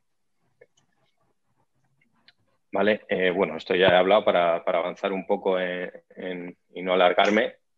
Eh, quería también hacer hincapié que cuando, como incidencias que nos estamos encontrando, es que cuando hay niños por medio, igual que se utilizan como armas, eh, se utilizan como escudos. Nos hemos encontrado que como, defensa han querido decir que eran los niños los que habían cometido, pues a lo mejor esa intromisión o ese acto, lo cual pues tiene, tiene relevancia. Y luego eh, también lo que había dicho anteriormente, el control extremo entre los menores o los jóvenes que, que mantiene una relación de afectividad que pensando que, lo, que, que tanto el que da el consentimiento como el que no, eh, pues eh, que se está creando ahí una, situación viciada que no, no es correcta, que no es, que no es buena para ninguno de los dos. Eh, casos reales que nosotros nos hemos, nos hemos, encontrado, que hemos investigado, pues por ejemplo, el crear un perfil falso con el nombre y foto de una víctima ofreciendo actos sexuales para dañar la imagen, que esto es muy habitual, o hacerse pasar por una víctima para que personas contacten llevado para que, puedan tener un contacto sexual con la víctima. Este caso fue además eh, grave porque buscaba, el, autor se hacía pasar por la víctima, contactaba con gente y le hacía pensar a la gente que era ella y que quería mantener relaciones sexuales violentas. Entonces nos pasó que la víctima sufrió que fuera alguien a buscarla de esa manera. Entonces, claro, el que iba pensaba que lo hacía porque ella estaba queriendo hacerlo de esa manera, que era una parte del juego. Con lo cual, se, bueno, se inició la investigación, se descubrió todo, pero que era, un acto bastante grave. Eh, instalar software en dispositivos, el distribuir en Internet o chat una imagen sexual o datos comprometidos de carácter sexual, acceder al ordenador de la víctima, al correo electrónico, todo eso son actitudes que, bueno, que ya son la tipología que he ido, que he ido explicando, por, avanzar y por entrar ya un poco en el decálogo de, buen uso de redes sociales que tengan en cuenta tanto los menores como los padres, eh, se tienen que conocer los riesgos a los que se ponen los menores cuando acceden a la red, ¿vale? Eh, porque se expone una cantidad de información tremenda. Los menores muchas veces o los jóvenes no son conscientes de ellos y, exponen la información de una manera sin darse cuenta o sin ser conscientes de ello. Eso lo tienen que tener en cuenta. Siempre hay que usar contraseñas eh, seguras, que sean secretas y complicadas. Y que solo las sepa uno mismo, no dedicarse a dar los perfiles a otras personas, por mucho eh, cariño que se le tenga o que se piensen que son amigos. Eh, no hay que compartir nunca información personal, ¿vale? Nunca hay que dar datos personales de una persona hay que ser uno mismo, pero no hay que dar esa información personal. Tampoco hay que hacerse pasar por nadie, pero no hay que dar información personal. No hay que compartir nunca imágenes o vídeos íntimos, por supuesto, ni personales ni de otros, porque si son personales te los, te los van a, utilizar en tu contra o para hacer algo, y si son de otros puede ser incluso un, delito. Solo hay que seguir y contactar con gente que conozcas en la vida real, principalmente, porque no te puedes fiar del que está detrás de la cámara, no realmente no lo conoces, no lo estás viendo, seguramente eh, depende de lo que se vaya buscando, va a ir engañando y va a, utilizar un perfil falso. Eh, hay que intentar comprobar, ratificar la información que se ve en las redes sociales y en Internet, porque en general no toda la información que aparece es cierta, ni mucho menos. Muy importante que se tenga en cuenta que se comunique o denuncie a las fuerzas y cuerpos de seguridad, Policía Nacional, Guardia Civil, cualquier incidencia que se presente, si eres menor o por supuesto a tus padres, pero eh, también y que sepas ante, en todo caso que la policía, la Guardia Civil, estamos para ayudar y para tener conocimiento de esto y que se puede ayudar y se puede resolver. Eh, luego ya tema de software, pues mantener el software actualizado, utilizar antivirus. Y luego una regla fundamental en Internet, que no hagas a otros usuarios lo que, te gusta, lo que no te gustaría que te hicieran a ti, eso por supuesto. Eh, como puntos de ayuda, eh, la, llamada 091, eh, bueno, por no entrar en específico de policía, por supuesto el 016 para la mujer. El tema de las oficinas de denuncia y atención al ciudadano en las comisarías de Policía Nacional, que están normalmente 24 horas abiertas. Los grupos especializados, la SUFAM, para atención a la mujer, los grupos especializados como el nuestro de delitos tecnológicos, y luego a través de la policía, de la web de la policía, en policía.es, eh, tenemos un enlace en participación ciudadana, colabora, en el que se pueden presentar denuncias anónimas, eh, denunciando publicaciones que haya en la red o cosas que le hayan ocurrido. Cuando uno quiere hacerlo de forma anónima, puede hacerlo. Y también hay un apartado de consejos eh, del uso de Internet que también es muy, muy explicativo. Eh, también la Policía Nacional está en redes sociales, en Twitter, en, Telegram, en Facebook. Y desde el Ministerio de Interior pues, se lanzan campañas, eh, como habrá para el 25 de noviembre eh, está la campaña lanzada para, pues, para difundir el mensaje de, que la policía está para colaborar, para ayudar y también eso, dar ese mensaje de que cualquier problema que se tenga, que se venga, se consulte, se puede poner la denuncia, las oficinas de denuncia se le va a atender y nos llaman también a los grupos especializados cuando, cuando hace falta, que es algo muy concreto, muy específico. Y se va a atender todo lo, que, lo que haga falta. Y en principio esa es la, la presentación. Espero no haberme pasado el tiempo mucho. Nada, nada. Eh, nada, enhorabuena, muchas gracias por su intervención eh, creemos que se han dado unas pautas muy valiosas y una información muy potente para que todas las personas que la puedan conocer y si hace falta, pues la puedan utilizar. Muchas gracias, ha ceñido al tiempo perfectamente. Ahora tiene la palabra el sargento Roberto García Póvez de la Comandancia de la Guardia Civil de Alicante. Adelante. Muy buenas tardes, Buenas, buenas tardes a todos los que nos estáis viendo. Eh, lo primero de todo, muchísimas gracias por la invitación. y nada, para la Guardia Civil siempre es un, privilegio participar en, este tipo de mesas y, bueno, esperemos que, aunque sea ayudar a unas cuantas personas a, visibilizar esta, esta problemática, que, que, de luego siempre decimos nuevas tecnologías, pero que de nuevo ya tienen bastante poco, pero aún así sigue, sigue siendo un problema muy importante y tenemos que, tenemos que aprender a sensibilizar y sobre todo a la prevención, que es la, la mejor forma de, erradicarla, de prevenir. Entonces, bueno, voy a, voy a empezar con la, con la presentación. Eh, ¿Se ve? ¿Sabéis? Vale.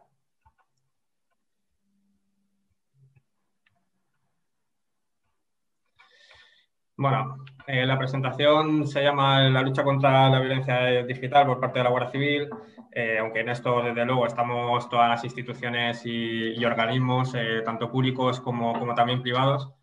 Y bueno, más o menos el compañero de, Policía Nacional ha explicado muy bien ya la diferente tipología delictiva en cuanto a la violencia digital se refiere. Entonces, bueno, haré hincapié en lo que crea que, que se debe reseñar más y pasaré por alto otros conceptos que, que ya había reseñado. Eh, rápidamente, bueno, eh, lo primero es, nosotros eh, estamos, formamos parte del equipo Mujer Menor, estamos encuadrados dentro de lo que sería la Policía Judicial de, de, la Guardia Civil y, bueno, nos encargamos, digamos, de, de, los delitos en los que hay implicados tanto mujeres como, como menores, ya sean víctimas o, autores. como equipo de MUMES tenemos 54 a nivel provincial en, toda en todo el territorio español y nuestras misiones principales, bueno, pues es tanto asesorar y atender a, las víctimas, lógicamente, instruir los casos eh, más relevantes y llevar las investigaciones y luego, bueno, pues apoyar a, nuestras, a nuestros puestos de la Guardia Civil, de Seguridad Ciudadana en todo lo que, lo que ellos necesitan. Entonces, bueno, llevamos temas tanto de violencia de género como pornografía infantil, trata de seres humanos en su diferente forma de explotación y, demás. Y, por supuesto, violencia digital.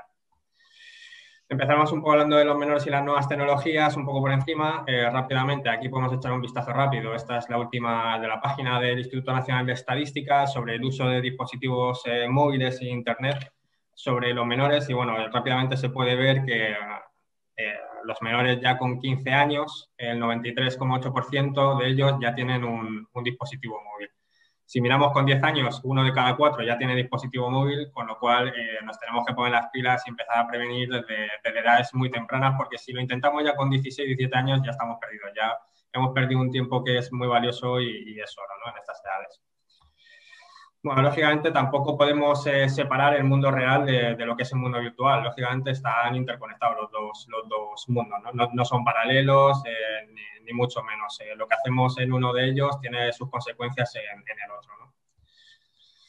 Respecto a las nuevas tecnologías sobre el acoso y la violencia, bueno, pues el mundo virtual como nuevo espacio de la relación contacto permanente con, con, la víctima, lo que ha dicho antes el compañero, antes en, el mundo un, acoso en la vida real eh, se puede llevar solamente en clase, pero ahora mismo cualquiera desde su habitación, como decía la jefa de violencia sobre la mujer, eh, desde su habitación puede estar agrediendo ya a, otro, a otros menores, no hace falta que esté ya físicamente junto a la otra persona. Eh, la forma de violencia, como todo, se adaptan a las nuevas tecnologías. Eh, y bueno, la difusión del delito, también como ha comentado el compañero, es mucho mayor porque se le da ese, ese plus de publicidad y, mayor repercusión. ¿no? Y luego el anonimato que facilita también la, la comisión delictiva de, de, esto, de este tipo de, delitos. Estos son recortes de prensa. Eh, son reales eh, para que la gente vea que efectivamente, que aunque se piense que hay un anonimato en Internet y es muy difícil llegar a ellos, no es tan complicado eh, y bueno, pues eh, al final se, se, acaba, se acaba investigando y se acaba llegando hasta los autores de, la tipología delictiva. Eh, bueno, sobre el uso delictivo de las nuevas tecnologías, digamos que hay dos formas, ¿no? Como instrumento de violencia directa y luego también como medio para facilitar otras agresiones, ¿no? Como medio de instrumento de violencia directa, bueno, lógicamente se pueden utilizar perfectamente tanto para amenazar como insultar o hostigar, lo que sería acosar, el ciberstalking, o como medio para facilitar otro tipo de, agresiones, otros delitos, ¿no? Para obtener información personal, robando sus, datos, suplantando su identidad y vigilando, siguiendo y controlando la actividad, acosando, vamos. Pues de acoso es más o menos que me comentado el compañero, diferentes tipos de acoso más importantes, digamos, o con más repercusión, los de violencia de género, el child grooming, cyberbullying, suplantación de identidad, eh, la sextorsión, eh, la mal llamada pornovenganza, vamos, discursos de odio, el cyberbaiting, que bueno, eso ahora, veremos más o menos lo que es cada uno. En cuanto a la ciberviolencia de, género, eh, puede ocurrir durante la convivencia, pero también cuando se acaba, cuando se acaba la relación. ¿no? Lo podemos denotar en, el exceso de control sobre la persona, el, acoso a la pareja, la geolocalización, que te mande la ubicación para ver dónde está cada momento, mensajes continuos acosándola, a ver qué hace, eh, espiar el, móvil de la otra persona. Eh, y bueno, aparte de publicar las fotos y, comentarios para irla. Y luego cuando se acaba el noviazgo, pues bueno, ahí suele venir la, en una etapa más, eh, más cruel todavía, ¿no?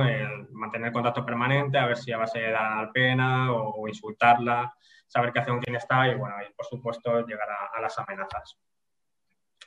Bueno, más sabemos es, más eh, reiterar otra vez el hostigamiento y el ciberacoso que, sufren las víctimas, eh, acoso, insultos, amenazas, extorsiones, ¿no? pidiendo fotografías, incluso dinero, Esto es un caso de violencia de género que, se dio. Eh, un chico de 17 y, una, y la víctima de 16 años. Eh, bueno, pues eh, puso en, en miranuncios.com, en el portal muy conocido, puso esa frase muy viciosa, solo por la no cobro. Y bueno, pues al final, a través de la investigación, se llegó a él. Sospechamos, lógicamente, de él pero, pero bueno, al final se, solicitan los datos al proveedor de, servicios y a través de la IP pues, se consigue localizar exactamente la ubicación de, ese ordenador ¿no? y, quién fue el, autor. ¿no? Volvemos al grooming, esto ya lo ha comentado el, compañero, así que no, no, voy a, no voy a entrar más en, en ello, es simplemente pues, la forma de lo que ha dicho, eh, embaucar ¿no? a un menor, ¿no? Eh, para hacerle creer que es de su misma edad y bueno, y luego proceder a, cometer abusos sexuales sobre, sobre el mismo. ¿no? Este fue, fueron dos casos eh, importantes a nivel nacional, ¿no? uno en Granada y otro en Leganés. Y bueno, pues eh, al final se, consiguió llegar a través de, de, los móviles y, de las pruebas eh, muy importantes. Sí que quiero reseñar lo que ha hecho el, compañero antes. aportar todos los datos que puedan en el momento de, denunciar en una comisaría, en un puesto de, de la Guardia Civil, aportar todos los datos sobre los de si se ha publicado en Instagram, las cuentas de Instagram, eh, la hora exacta, eh, mm, si podemos volcarlo, como ha dicho, eh, los chats, los correos electrónicos, imágenes, cualquier cosa para aportar los procedimientos judiciales es, muy válida para nosotros, independientemente de que luego nosotros hagamos un análisis forense de esa evidencia digital y, consigamos recabar más, más pruebas. El ciberbullying, bueno, pues es, el el ciberacoso, digamos, ¿no? entre, generalmente entre, entre menores. Y bueno, de la ridiculación pública, insultos, amenazas, especialmente, sobre todo, en, las redes sociales, ¿no? Eh, bueno, vuelvo a saber más tipología adictiva, eh, incluyen los insultos, las amenazas, extensiones el ciberacoso, ¿no? Este es otro caso que, que sé yo de, ciberbullying. Eh, eran dos, eh, dos, menores de 14 y 15 años los dos autores, la víctima otro de 14 y eran compañeros de clase. Entonces, bueno, pues eh, sí que verdad que empezó dentro de, de, lo que es el centro escolar, suele empezar ahí. bueno, también luego se dio, lógicamente, a través de las redes sociales, pues fuera. ¿no? Volvemos a lo de antes. Estuve de tu habitación, en cualquier momento en la calle, puedes empezar a, puedes continuar el acoso, ¿no? Y bueno, pues al final se con una pequeña investigación se, les investigó a los menores y, ya está. ¿no? A partir de 14 años, eh, los menores hay que recordar que son penalmente responsables, eh, con lo cual el ciberbaiting es simplemente para conocimiento, eh, bueno, pues es con la grabación de fotografías que se les hace a los, a los profesores, ¿no? Para humillarles y luego dejarles. bueno, es una figura simplemente para que, para que os suene a todos. La suplantación de identidad, ¿no? Es hacerse pasar por alguna persona, ¿no? Con, en cualquier foro, por ejemplo, y bueno, pues eh, por ejemplo, eh, insultar a un foro concreto de, personas porque sabes que, van a actuar contra ti, ¿no? Es eh, hacer daño a esa persona que le está suplantando la, identidad. Discursos de odio, como ha dicho el compañero antes, bueno, también se está dando cada vez más, se están denunciando cada vez más, está subiendo el, porcentaje de, denuncias. El sexting extorsión, bueno, aquí lo mejor es, si, alguien, alguien, si alguien hace sexting, bueno, pues lo mejor es no hacerlo, de luego pero si alguien decide al final compartir de forma voluntaria imágenes, bueno, pues eh, no, no, hacer fotos que te identifiquen de ningún tatuaje, ni de tu cara, ni de tu habitación, cosas que puedan ser fácilmente identificables. Pero de luego la mejor forma de, que no te, se produzca una extorsión a posteriori es eh, no compartir imágenes, ¿no? Bueno, esto es, digamos, eh, la, sextorsión, ¿no? Una vez que tú le facilitas el, material a una foto a tu pareja, bueno, pues luego cuando se acaba la pareja o incluso durante el noviazgo, eh, te puede chantajear con que le mandes dinero o que lo va a publicar o que siga mandándote fotos o, bueno, es diferente. Este es otro caso que, que tuvimos y, bueno, él, tenía 17 años, ella 16, eran ya es pareja y, bueno, pues le pedía, le pedía fotos en las que saliera desnuda. Entonces, bueno, ella inició una nueva relación y, bueno, no paraba de acosarla, pues insultándola. Entonces, bueno, pues eh, al final, eh, como ha dicho el compañero antes también, eh, no se comete solamente un delito, sino que al final se, se produce, se cometen varios delitos, ¿no? Este es otro caso que, bueno, pues por tiempo lo vamos a pasar por encima. En cuanto a la actuación policial, ya la ley integral de, de violencia de género específica eh, ya nos habla de que hay una protección y seguridad, medidas de protección y seguridad, educación, información y prevención y sensibilización. ¿no? Eso respecto a violencia de género concretamente. Eh, en el ámbito de la Fuerza y Cuerpo de Seguridad del Estado, tanto Guardia Civil como Policía Nacional, también eh, llevamos a cabo lo que se denomina el, plan director. ¿no? Son, son, charlas que se dan por los centros educativos, tanto a, a, los menores y adolescentes. Empezó así, pero bueno, también luego se, el Ministerio de Interior se dio cuenta de que también le hacía falta dar charlas tanto a los padres como al profesorado para, para formarles también. Entonces, bueno, eh, el plan director eh, conlleva todas estas casuísticas ¿no? de la prevención del acoso escolar, no base alcohol, banda latina, violencia sobre las mujeres discriminación y internet y redes sociales y delitos de odio. Eh, desde el 2018 hasta el 2020 incluidos en, en lo que se refiere a Guardia Civil en la provincia de Alicante, se han visitado 440 centros educativos, se han dado 669 charlas sobre acoso escolar, 861 charlas sobre nuevas tecnologías y 306 charlas en prevención de, la violencia de género. Luego me gustaría hablar un poco sobre por qué no se denuncia, eh, aunque sí que es verdad que cada vez se animan más a denunciar, pero bueno, algunos factores que puede ser eh, por los que no se denuncia, bueno, uno de ellos puede ser el miedo al cumplimiento de, las amenazas o ocasiones que está sufriendo ese menor o ese adolescente, luego también por vergüenza. Eh, no saben si se va a hacer público al final eh, con lo que le están extorsionando, qué es lo que van a decir mis padres y demás. Y luego por desconocimiento, no saben, no tienen una, no saben a quién acudir de, de, primeras. Entonces, bueno, es, es, es importante que los padres hablen con, con, sus hijos, tanto menores como adolescentes, y les hagan ver que si alguna vez tienen algún episodio de, violencia digital en cualquiera de sus formas como hemos visto, eh, sobre todo no tienen que culpabilizarles, tienen que hacerles ver que, tienen un apoyo ahí, que son el máximo apoyo que van a tener eh, y sobre todo en los primeros momentos eh, hay que estar relajados, no ponerle nerviosos, porque puede ser contraproducente incluso para, para el propio menor. Luego, respecto a la denuncia, para saber cómo se puede actuar cuando con, con menores de edad eh, sean ya víctimas o testigos, eh, bueno, lógicamente lo primero que hacemos es evitar el contacto directo entre el menor y las, y las familias con el autor para evitar la victimización secundaria, que el propio menor no tenga que volver a, a ver a, a, esa persona con la que ha sufrido el acoso, por ejemplo, eh, para recibir una denuncia eh, puede hacerlo el menor, eh, no es preceptivo, no es obligatorio que estén los padres o los que ejerzan la patria potestad, pero sí que la gente, lógicamente, pues tiene esa capacidad de poder informar a los padres y también al Ministerio Fiscal en base a las circunstancias que se den. Y luego la exploración del menor, digamos, ¿no? en su toma de manifestación, entonces ahí sí que nosotros sí que se le notifica a los padres posteriormente o al que ejerza la patria potestad, ¿no?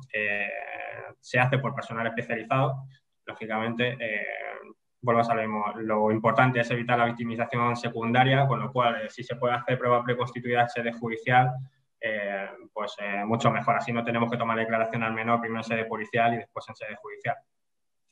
Y pues, lógicamente tienen derecho a ser acompañados de abogado y a otra persona a su elección e incluso se puede nombrar un defensor judicial que represente. Eh, para hacer hincapié en algunos consejos, aunque el compañero antes también eh, los ha mencionado de Policía Nacional, bueno, pues eh, más las señales yo creo que son sobre todo no compartir información personal y mucho menos con, con desconocidos. tenemos que estar muy al loro, digamos, de, de, todo lo que publicamos porque estamos dando pistas de lo que hacemos, qué comemos, con quién estamos a cada minuto y es muy fácil localizarnos. Dejamos muchísimas pistas que nos puedan que nos puedan rastrear y por ende, digamos, los malos es fácil que, muchas veces es muy fácil que no se encuentren. Eh, utilizar, como he dicho antes, contraseñas muy robustas y cambiarlas de vez en cuando, no solamente el número de tu fecha de nacimiento, sino que tengan varios eh, dígitos, letras, símbolos, por supuesto, nunca hay que facilitar la contraseña en Internet, actualizar siempre los sistemas operativos de nuestros dispositivos. Eh, si no se pueden crear brechas de seguridad eh, donde un atacante que intente conseguir nuestros datos, si no se actualiza el dispositivo, eh, es muy fácil entrar por ese, digamos, agujero que se ha creado en ese dispositivo y, robar los datos. utilizar los antivirus. lógicamente, si recibes contenido que crees que no puedes compartir, que no debes compartirlo, no lo compartas nunca. Eh, nunca acepte solicitud de amistad de desconocidos. Eh, y luego, por supuesto, tapar la cámara web del portátil si no la estás utilizando, porque también no es muy difícil llegar a, acceder a, la webcam de los portátiles. Y bueno, sobre todo también no, conectarse a, redes públicas. Eh, si vas a manejar información sensible o mejor no, no utilizarlas en ningún caso. Y luego sí que es verdad que a los padres sí me gustaría referirles que hay una serie de, de técnicas, digamos, ¿no? que bueno, son, son bastante sencillas, es, es, establecer digamos, el control parental digamos, en todos los dispositivos, eh, tanto en móviles como en tablets, en portátiles, en PCs. Eh, hay diferentes aplicaciones y programas, eh, incluso en el menú opciones de, del navegador propio del ordenador ya tienes herramientas para el control parental. Y esto lo que hace es ayudarte a bloquear o, o restringir donde los padres crean eh, las páginas que, que, no deben visitar sus hijos o, establecer un límite de uso de, esos dispositivos. Y bueno, es una herramienta bastante, bastante importante a entender y que todos deben utilizarla y, y hacérsela saber a, sus hijos.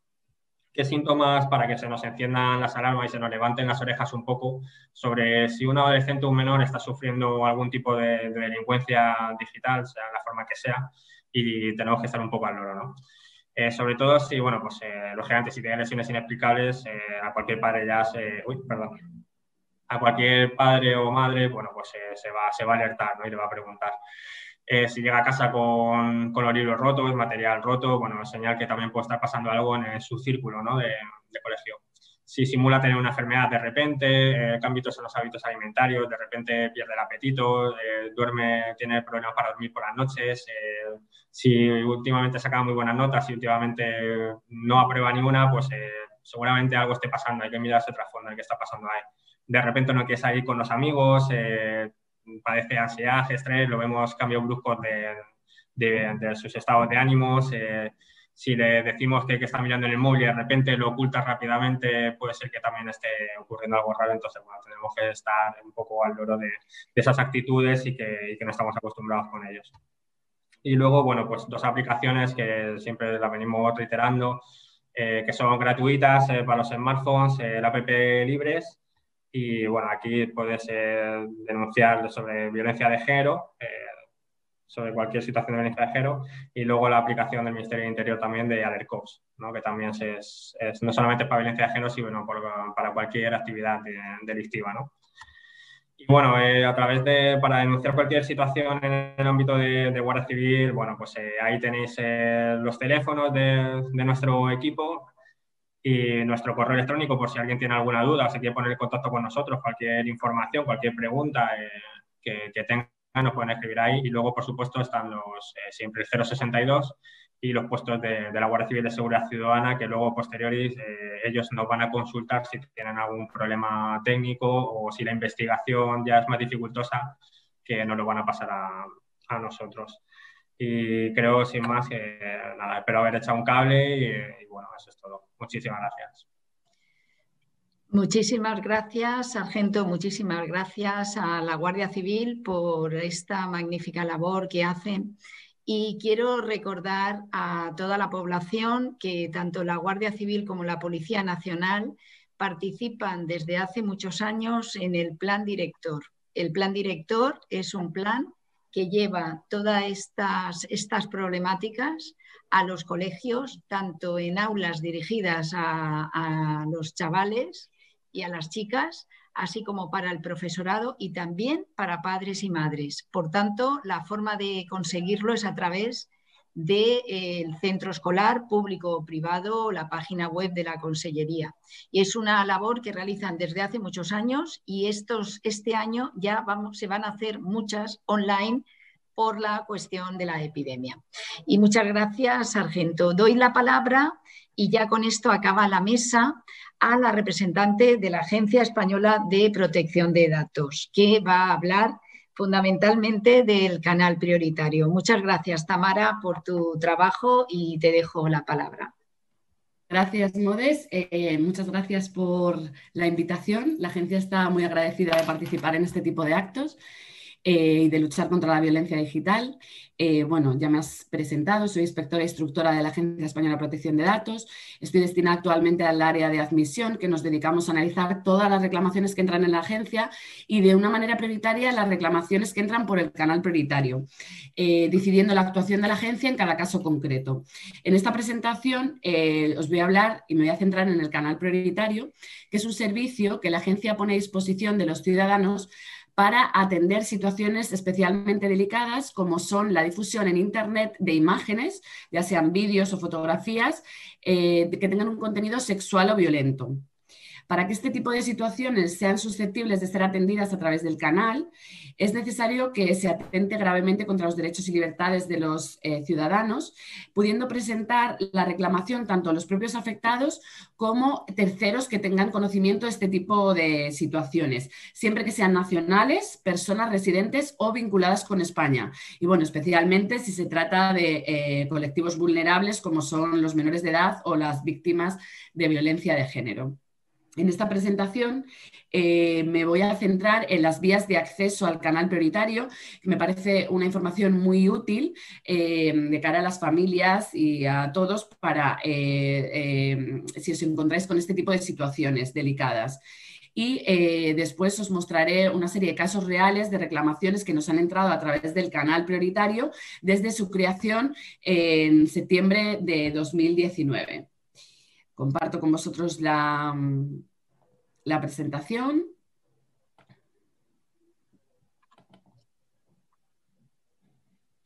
¿La estáis viendo? Sí. Sí. Bien. A ver. Ahora. Ideal. Bien.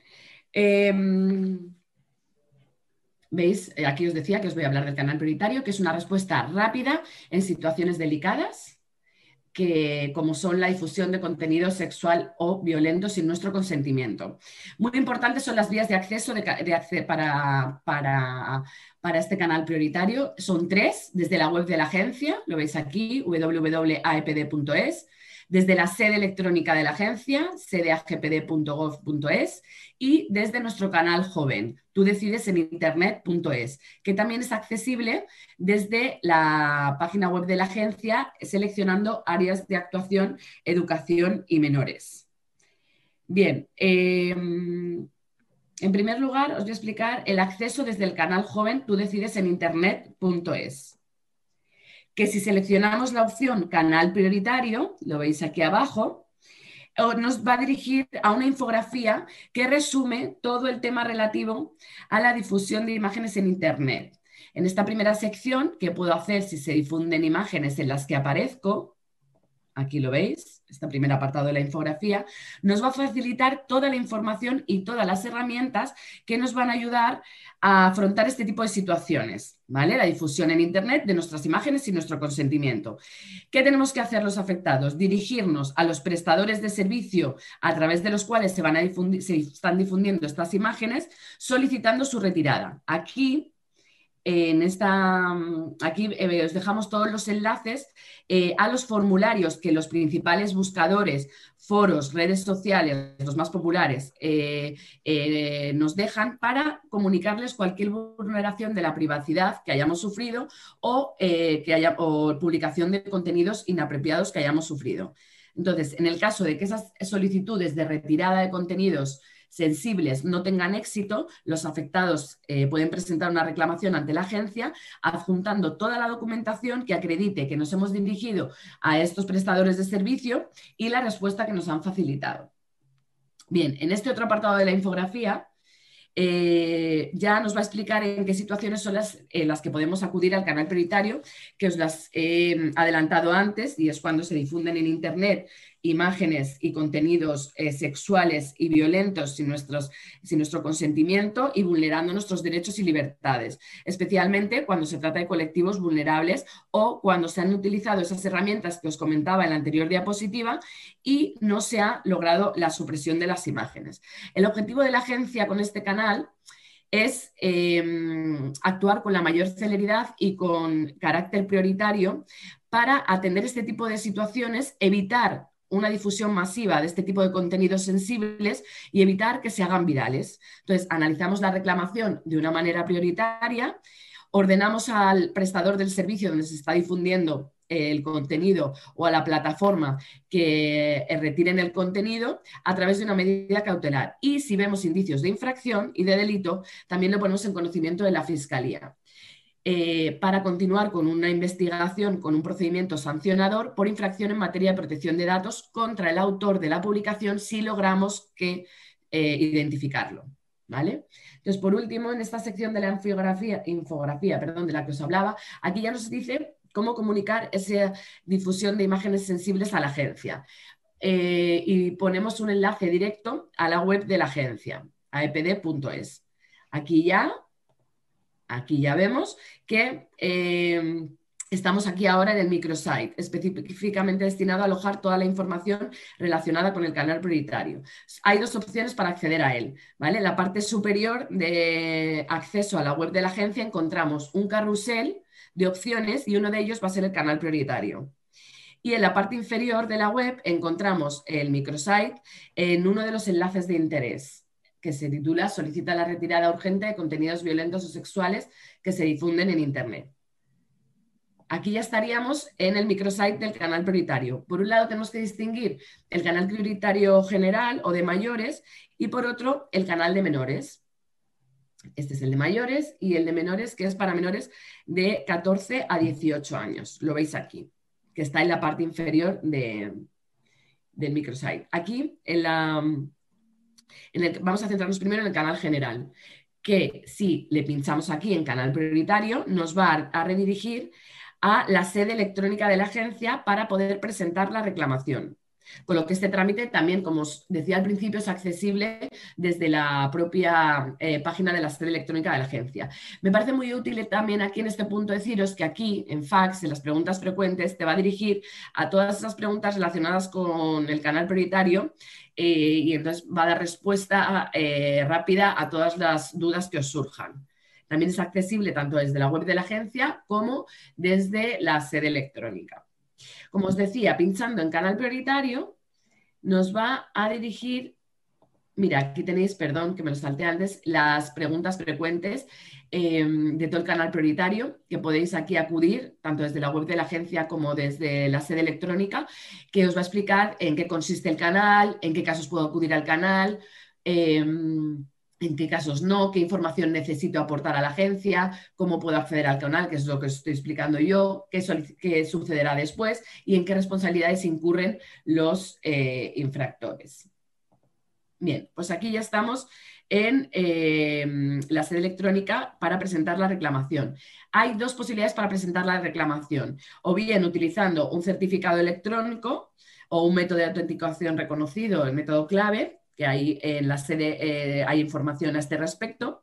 Y esto implica eh, un registro directo de la reclamación, con lo que ello implica efectos administrativos. Ahí lo veis. ¿Vale? Eh, para presentarlo electrónicamente. O también podéis presentarlo en soporte papel, es otra opción, que lo que haríamos en este caso es rellenar, cumplimentar el formulario online de la misma manera que si lo presentamos en soporte electrónico, pero como no se registra directamente la reclamación, es necesario que el afectado lo imprima y ya acuda a una oficina de registro de las previstas en el artículo 16 de la Ley del Procedimiento Administrativo Común y de las Administraciones Públicas eh, para presentar la reclamación. Eh, bueno, y que también mm, bueno, sabréis que este servicio también lo ofrece las oficinas de correos.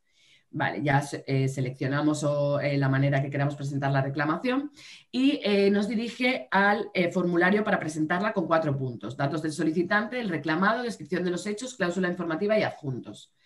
Em, estos pasos son los mismos que una reclamación ordinaria ante la agencia. Entonces, el primer paso, los datos del solicitante. Ahí nos, vamos a ahí nos preguntan en primer lugar si actuamos en nombre propio o de representante o a través de un representante. Después ya tenemos que eh, cumplimentar todos los datos relativos a la persona afectada o al representante en su caso y todos los campos que aparecen asterisco serían obligatorios. Ya el segundo paso, datos del reclamado, aquí lo veis, el segundo paso. En este apartado hay que facilitar toda la información que permita identificar al autor de la publicación o de la plataforma donde se ha publicado el contenido y lo añadimos en la pestaña añadir. Si solo existe un reclamado, avanzaremos, pero si existen varios reclamados, tenemos la posibilidad de añadir tantos reclamados como deseemos. Os pongo un ejemplo. Si el contenido se ha difundido en varios perfiles sociales, hay que detallar cada perfil, o sea, el nombre exacto. Es que hay que detallarlo porque es primordial para la investigación. Y en el caso de que el contenido se haya difundido en un sitio web porno, por ejemplo, pues hay que identificar la plataforma. Eh, os pongo un ejemplo, pasión.com, pues hay que identificarla. Es muy importante, si no, no sabremos ni por dónde empezar. ¿Vale? Eh, este tercer punto del formulario, eh, descripción de los hechos, por defecto ya viene seleccionado el resto de reclamaciones, internet, imágenes sensibles. ¿Por qué? Porque, como os decía, es el mismo formulario para presentar reclamaciones ordinarias. Y em, al cumplimentar este campo, descripción de los hechos, es muy importante que tratemos de dar respuesta a tres preguntas fundamentales. ¿Qué, dónde y quién? O sea, ¿cuál es el objetivo? Aquí lo veis las preguntas. ¿Qué, dónde y quién? ¿Cuál es el objetivo de la reclamación? Es decir, en qué circunstancias se ha producido esa difusión de contenido eh, inapropiado y sin nuestro consentimiento. Hay que detallar qué contenido, cuáles son esas imágenes queremos retirar de Internet y quién es la persona afectada. Si en particular es víctima de violencia de género, es menor de edad, ha sufrido una agresión sexual, acoso, personas con discapacidad, menores de edad. Hay que detallarlo todo, es muy importante. Y es muy importante también que si el contenido está siendo difundido actualmente a través de Internet, hay que identificar el sitio web en el que se está produciendo la difusión. ¿Cómo? Copiaremos y pegaremos la dirección web de acceso, esto es la URL. O también identificaremos el perfil social a través del cual se está difundiendo ese contenido controvertido. Eh, con carácter complementario, también es muy útil que la agencia conozca si hemos denunciado los hechos ante las instancias policiales o eh, si nos hemos dirigido también a los prestadores de servicio para retirar ese contenido y la respuesta que nos han dado. Es, con carácter complementario también es útil que lo, que lo aportéis. Y el último paso para presentar la reclamación es la cláusula informativa y los adjuntos, que es en el momento en el que declaramos que toda la información facilitada es verdadera y en este apartado encontraréis también el botón para adjuntar en el caso de que hayáis optado por una presentación telemática y adjuntaremos toda la documentación acreditativa eh, de todos los hechos, eh, toda, toda, la que dispongamos. Dejamos a un lado el canal general y eh, os voy a comentar el canal de menores, que si seleccionamos aquí contacta con nosotros, nos va a dirigir simplemente a un formulario de texto aquí a un formulario de texto plano que, em, bueno, pues en el que los menores pueden detallar todos los hechos denunciados y adjuntar los archivos. Vemos que es muy sencillo, ¿vale? Este canal es solo, como os decía al principio, para menores de 14 a 18 años. Eh, si las imágenes afectan a menores de 14, son los padres o los tutores los que tienen que presentar la reclamación a través del canal general, el que os acabo de explicar. Eso es muy importante. En este caso, no es necesario para el canal de menores ni un certificado electrónico, es todo poner facilidades, ni tampoco es necesario que se identifique, o sea, se puede hacer desde el anonimato. Lo que pasa es que es importante que faciliten datos de contacto e identificativos. ¿Por qué? Pues porque desde la agencia necesitamos aclarar o que se subsane la reclamación o ampliar los hechos, pues nos pondremos en contacto con el menor para que lo haga. Entonces, es importante que aunque no sea obligatorio pues, por poner facilidades y que sea lo más sencillo posible para los menores, pues que sí que, que den datos de contacto para que nos pongamos en contacto con él o con ella si fuera necesario. Y como os decía, para el canal general es eh, muy importante y fundamental que se identifique el sitio web en el que se está difundiendo el contenido copiando y pegando la dirección de acceso, ¿vale? La dirección web de acceso, la URL. O también identificar, en su caso, el perfil social a través del cual se, está, eh, difundiendo, eh, se están difundiendo esas imágenes. Una vez que yo os he explicado las vías de acceso del canal, em, y eh, tanto el canal general como de menores, os voy a comentar algunos casos reales de reclamaciones que nos han entrado a través del canal desde su creación en septiembre de 2019. Y bueno, hay, ahora al principio os voy a comentar una serie de casos en los que no hemos podido actuar. Pues bien, porque la reclamación no es susceptible de ser atendida a través del canal, porque no se han aportado pruebas suficientes, no se han indicado datos de contacto para poder subsanar. Y entonces, en estos casos, a pesar de que no se ha podido, em, la agencia no ha podido actuar, pero por supuesto, si eh, los afectados se han podido dirigir a las estancias policiales o lo hemos derivado, si hemos considerado que ha habido eh, que fueran los hechos constitutivos de delito a la fiscalía y eh, por, lo tanto en eso ha, consistido la actuación de la agencia. Entonces, mirar esta primera reclamación. El canal por el que circulan las imágenes es WhatsApp, pero no tengo el número de nadie que esté en posesión de las fotos. Las fotos provienen de Instagram y tenía la cuenta pública. Bien, este canal, como os decía, está pensado para evitar la difusión de las imágenes sensibles en Internet. ¿Qué pasa aquí? La difusión son en aplicaciones de mensajería instantánea, es WhatsApp. Entonces no lo podemos controlar, no se puede controlar el contenido que se comparte a través de la aplicación. Es que ni el propio prestador del servicio. Entonces, al no ser un contenido publicado en Internet, em, no se, em, se, comparte entre los usuarios, ¿vale? Entonces, aquí no está pensado para esto el canal, independientemente de que fuera susceptible de infracción en materia de protección de datos o que se derivara a la fiscalía o a las instancias policiales. En este otro caso que os pongo aquí, estos son dos casos de sextorsión, que como ya sabemos, eh, bueno, es chantaje o extorsión para difundir imágenes con contenido sexual a los contactos del chantajeado o la chantajeada bajo amenaza de pago. Entonces, en estos casos la actuación de la agencia está bastante limitada, porque ha habido un chantaje, pero en las imágenes no se han publicado en Internet. Entonces, la actuación de la agencia es trasladar a la Fiscalía al considerar que pudiera haber un delito. Em, y otro caso, por ejemplo, que tampoco pudimos actuar, son los casos de pornovenganza. Cuando, mira, este caso de pornovenganza, envié fotos de contenido sexual a mi exnovio y nunca pensé que los publicaría. Él dice que las borró, pero siguen apareciendo en el buscador de Google pues es que no se especificaban direcciones web. Aquí veis la importancia que os decía antes y cómo insistía, que es necesario que se especifiquen en la reclamación las direcciones web em, en las que están difundiendo las imágenes. Entonces, si no se especifican, no podemos encontrar evidencias de publicación y encima en este caso tampoco se aportaban datos de contacto, con lo cual no pudimos eh, contactar para subsanar la reclamación. Y ahora os voy a comentar casos en los que la agencia sí que ha intervenido. Os voy a comentar en primer lugar tres actuaciones de oficio de la agencia, que son eh, casos muy, muy mediáticos y de gran repercusión, todos conoceréis. La transmisión por Twitter y Facebook de mensajes de audio relacionados con un proceso judicial instruido por agresión sexual a una menor. Es el caso Arandina, que lo conoceréis y que conseguimos eh, retirar los audios de la menor eh, tras la medida cautelar. Luego está el caso de la manada también, eh, la grabación y difusión del vídeo de la violación de la víctima. La agencia abrió de oficio un procedimiento sancionador al autor de la grabación, actualmente suspendido por prejudicialidad penal. Y por último, otro caso fue una difusión en Twitter eh, de un vídeo en el que se muestra una agresión a una mujer en presencia de su hijo, eh, que actualmente está en fase de investigación. Este otro caso, en, en él sí que es un caso de sextorsión ¿vale? Y para que veáis que aquí sí que pudimos, pudimos actuar.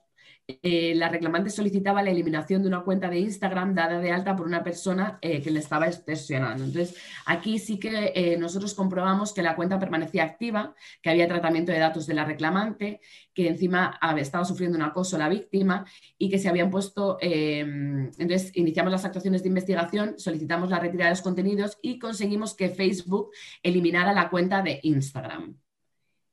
Este es otro caso, que es el director de un centro educativo, eh, que se refiere a una cuenta en Instagram creada para acosar a una alumna menor de edad. Eh, se publicaban fotografías y comentarios obscenos y denigrantes. Propusimos una medida cautelar de, retirada dirigida a Facebook y eh, retiró la cuenta y las imágenes.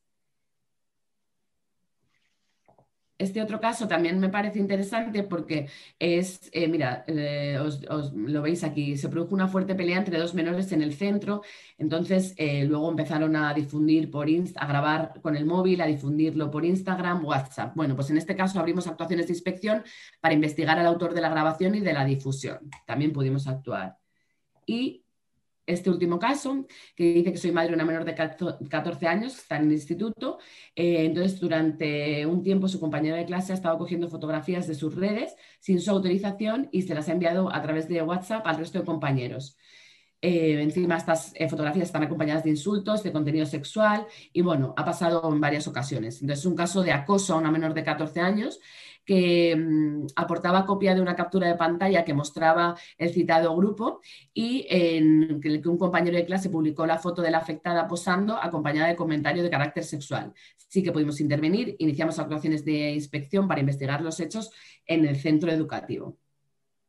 Y nada, espero que hasta aquí mi intervención, espero que os haya resultado útil y os recuerdo que el acceso a las, es muy importante el acceso a las preguntas frecuentes de la agencia eh, sobre el canal prioritario, que podéis acceder a ellas para que cuando tengáis cualquier duda para presentar la reclamación, ahí tenéis todos, todo, toda la información que es accesible a través de la, eh, web de la agencia en aepd.es y a través de nuestra sede electrónica.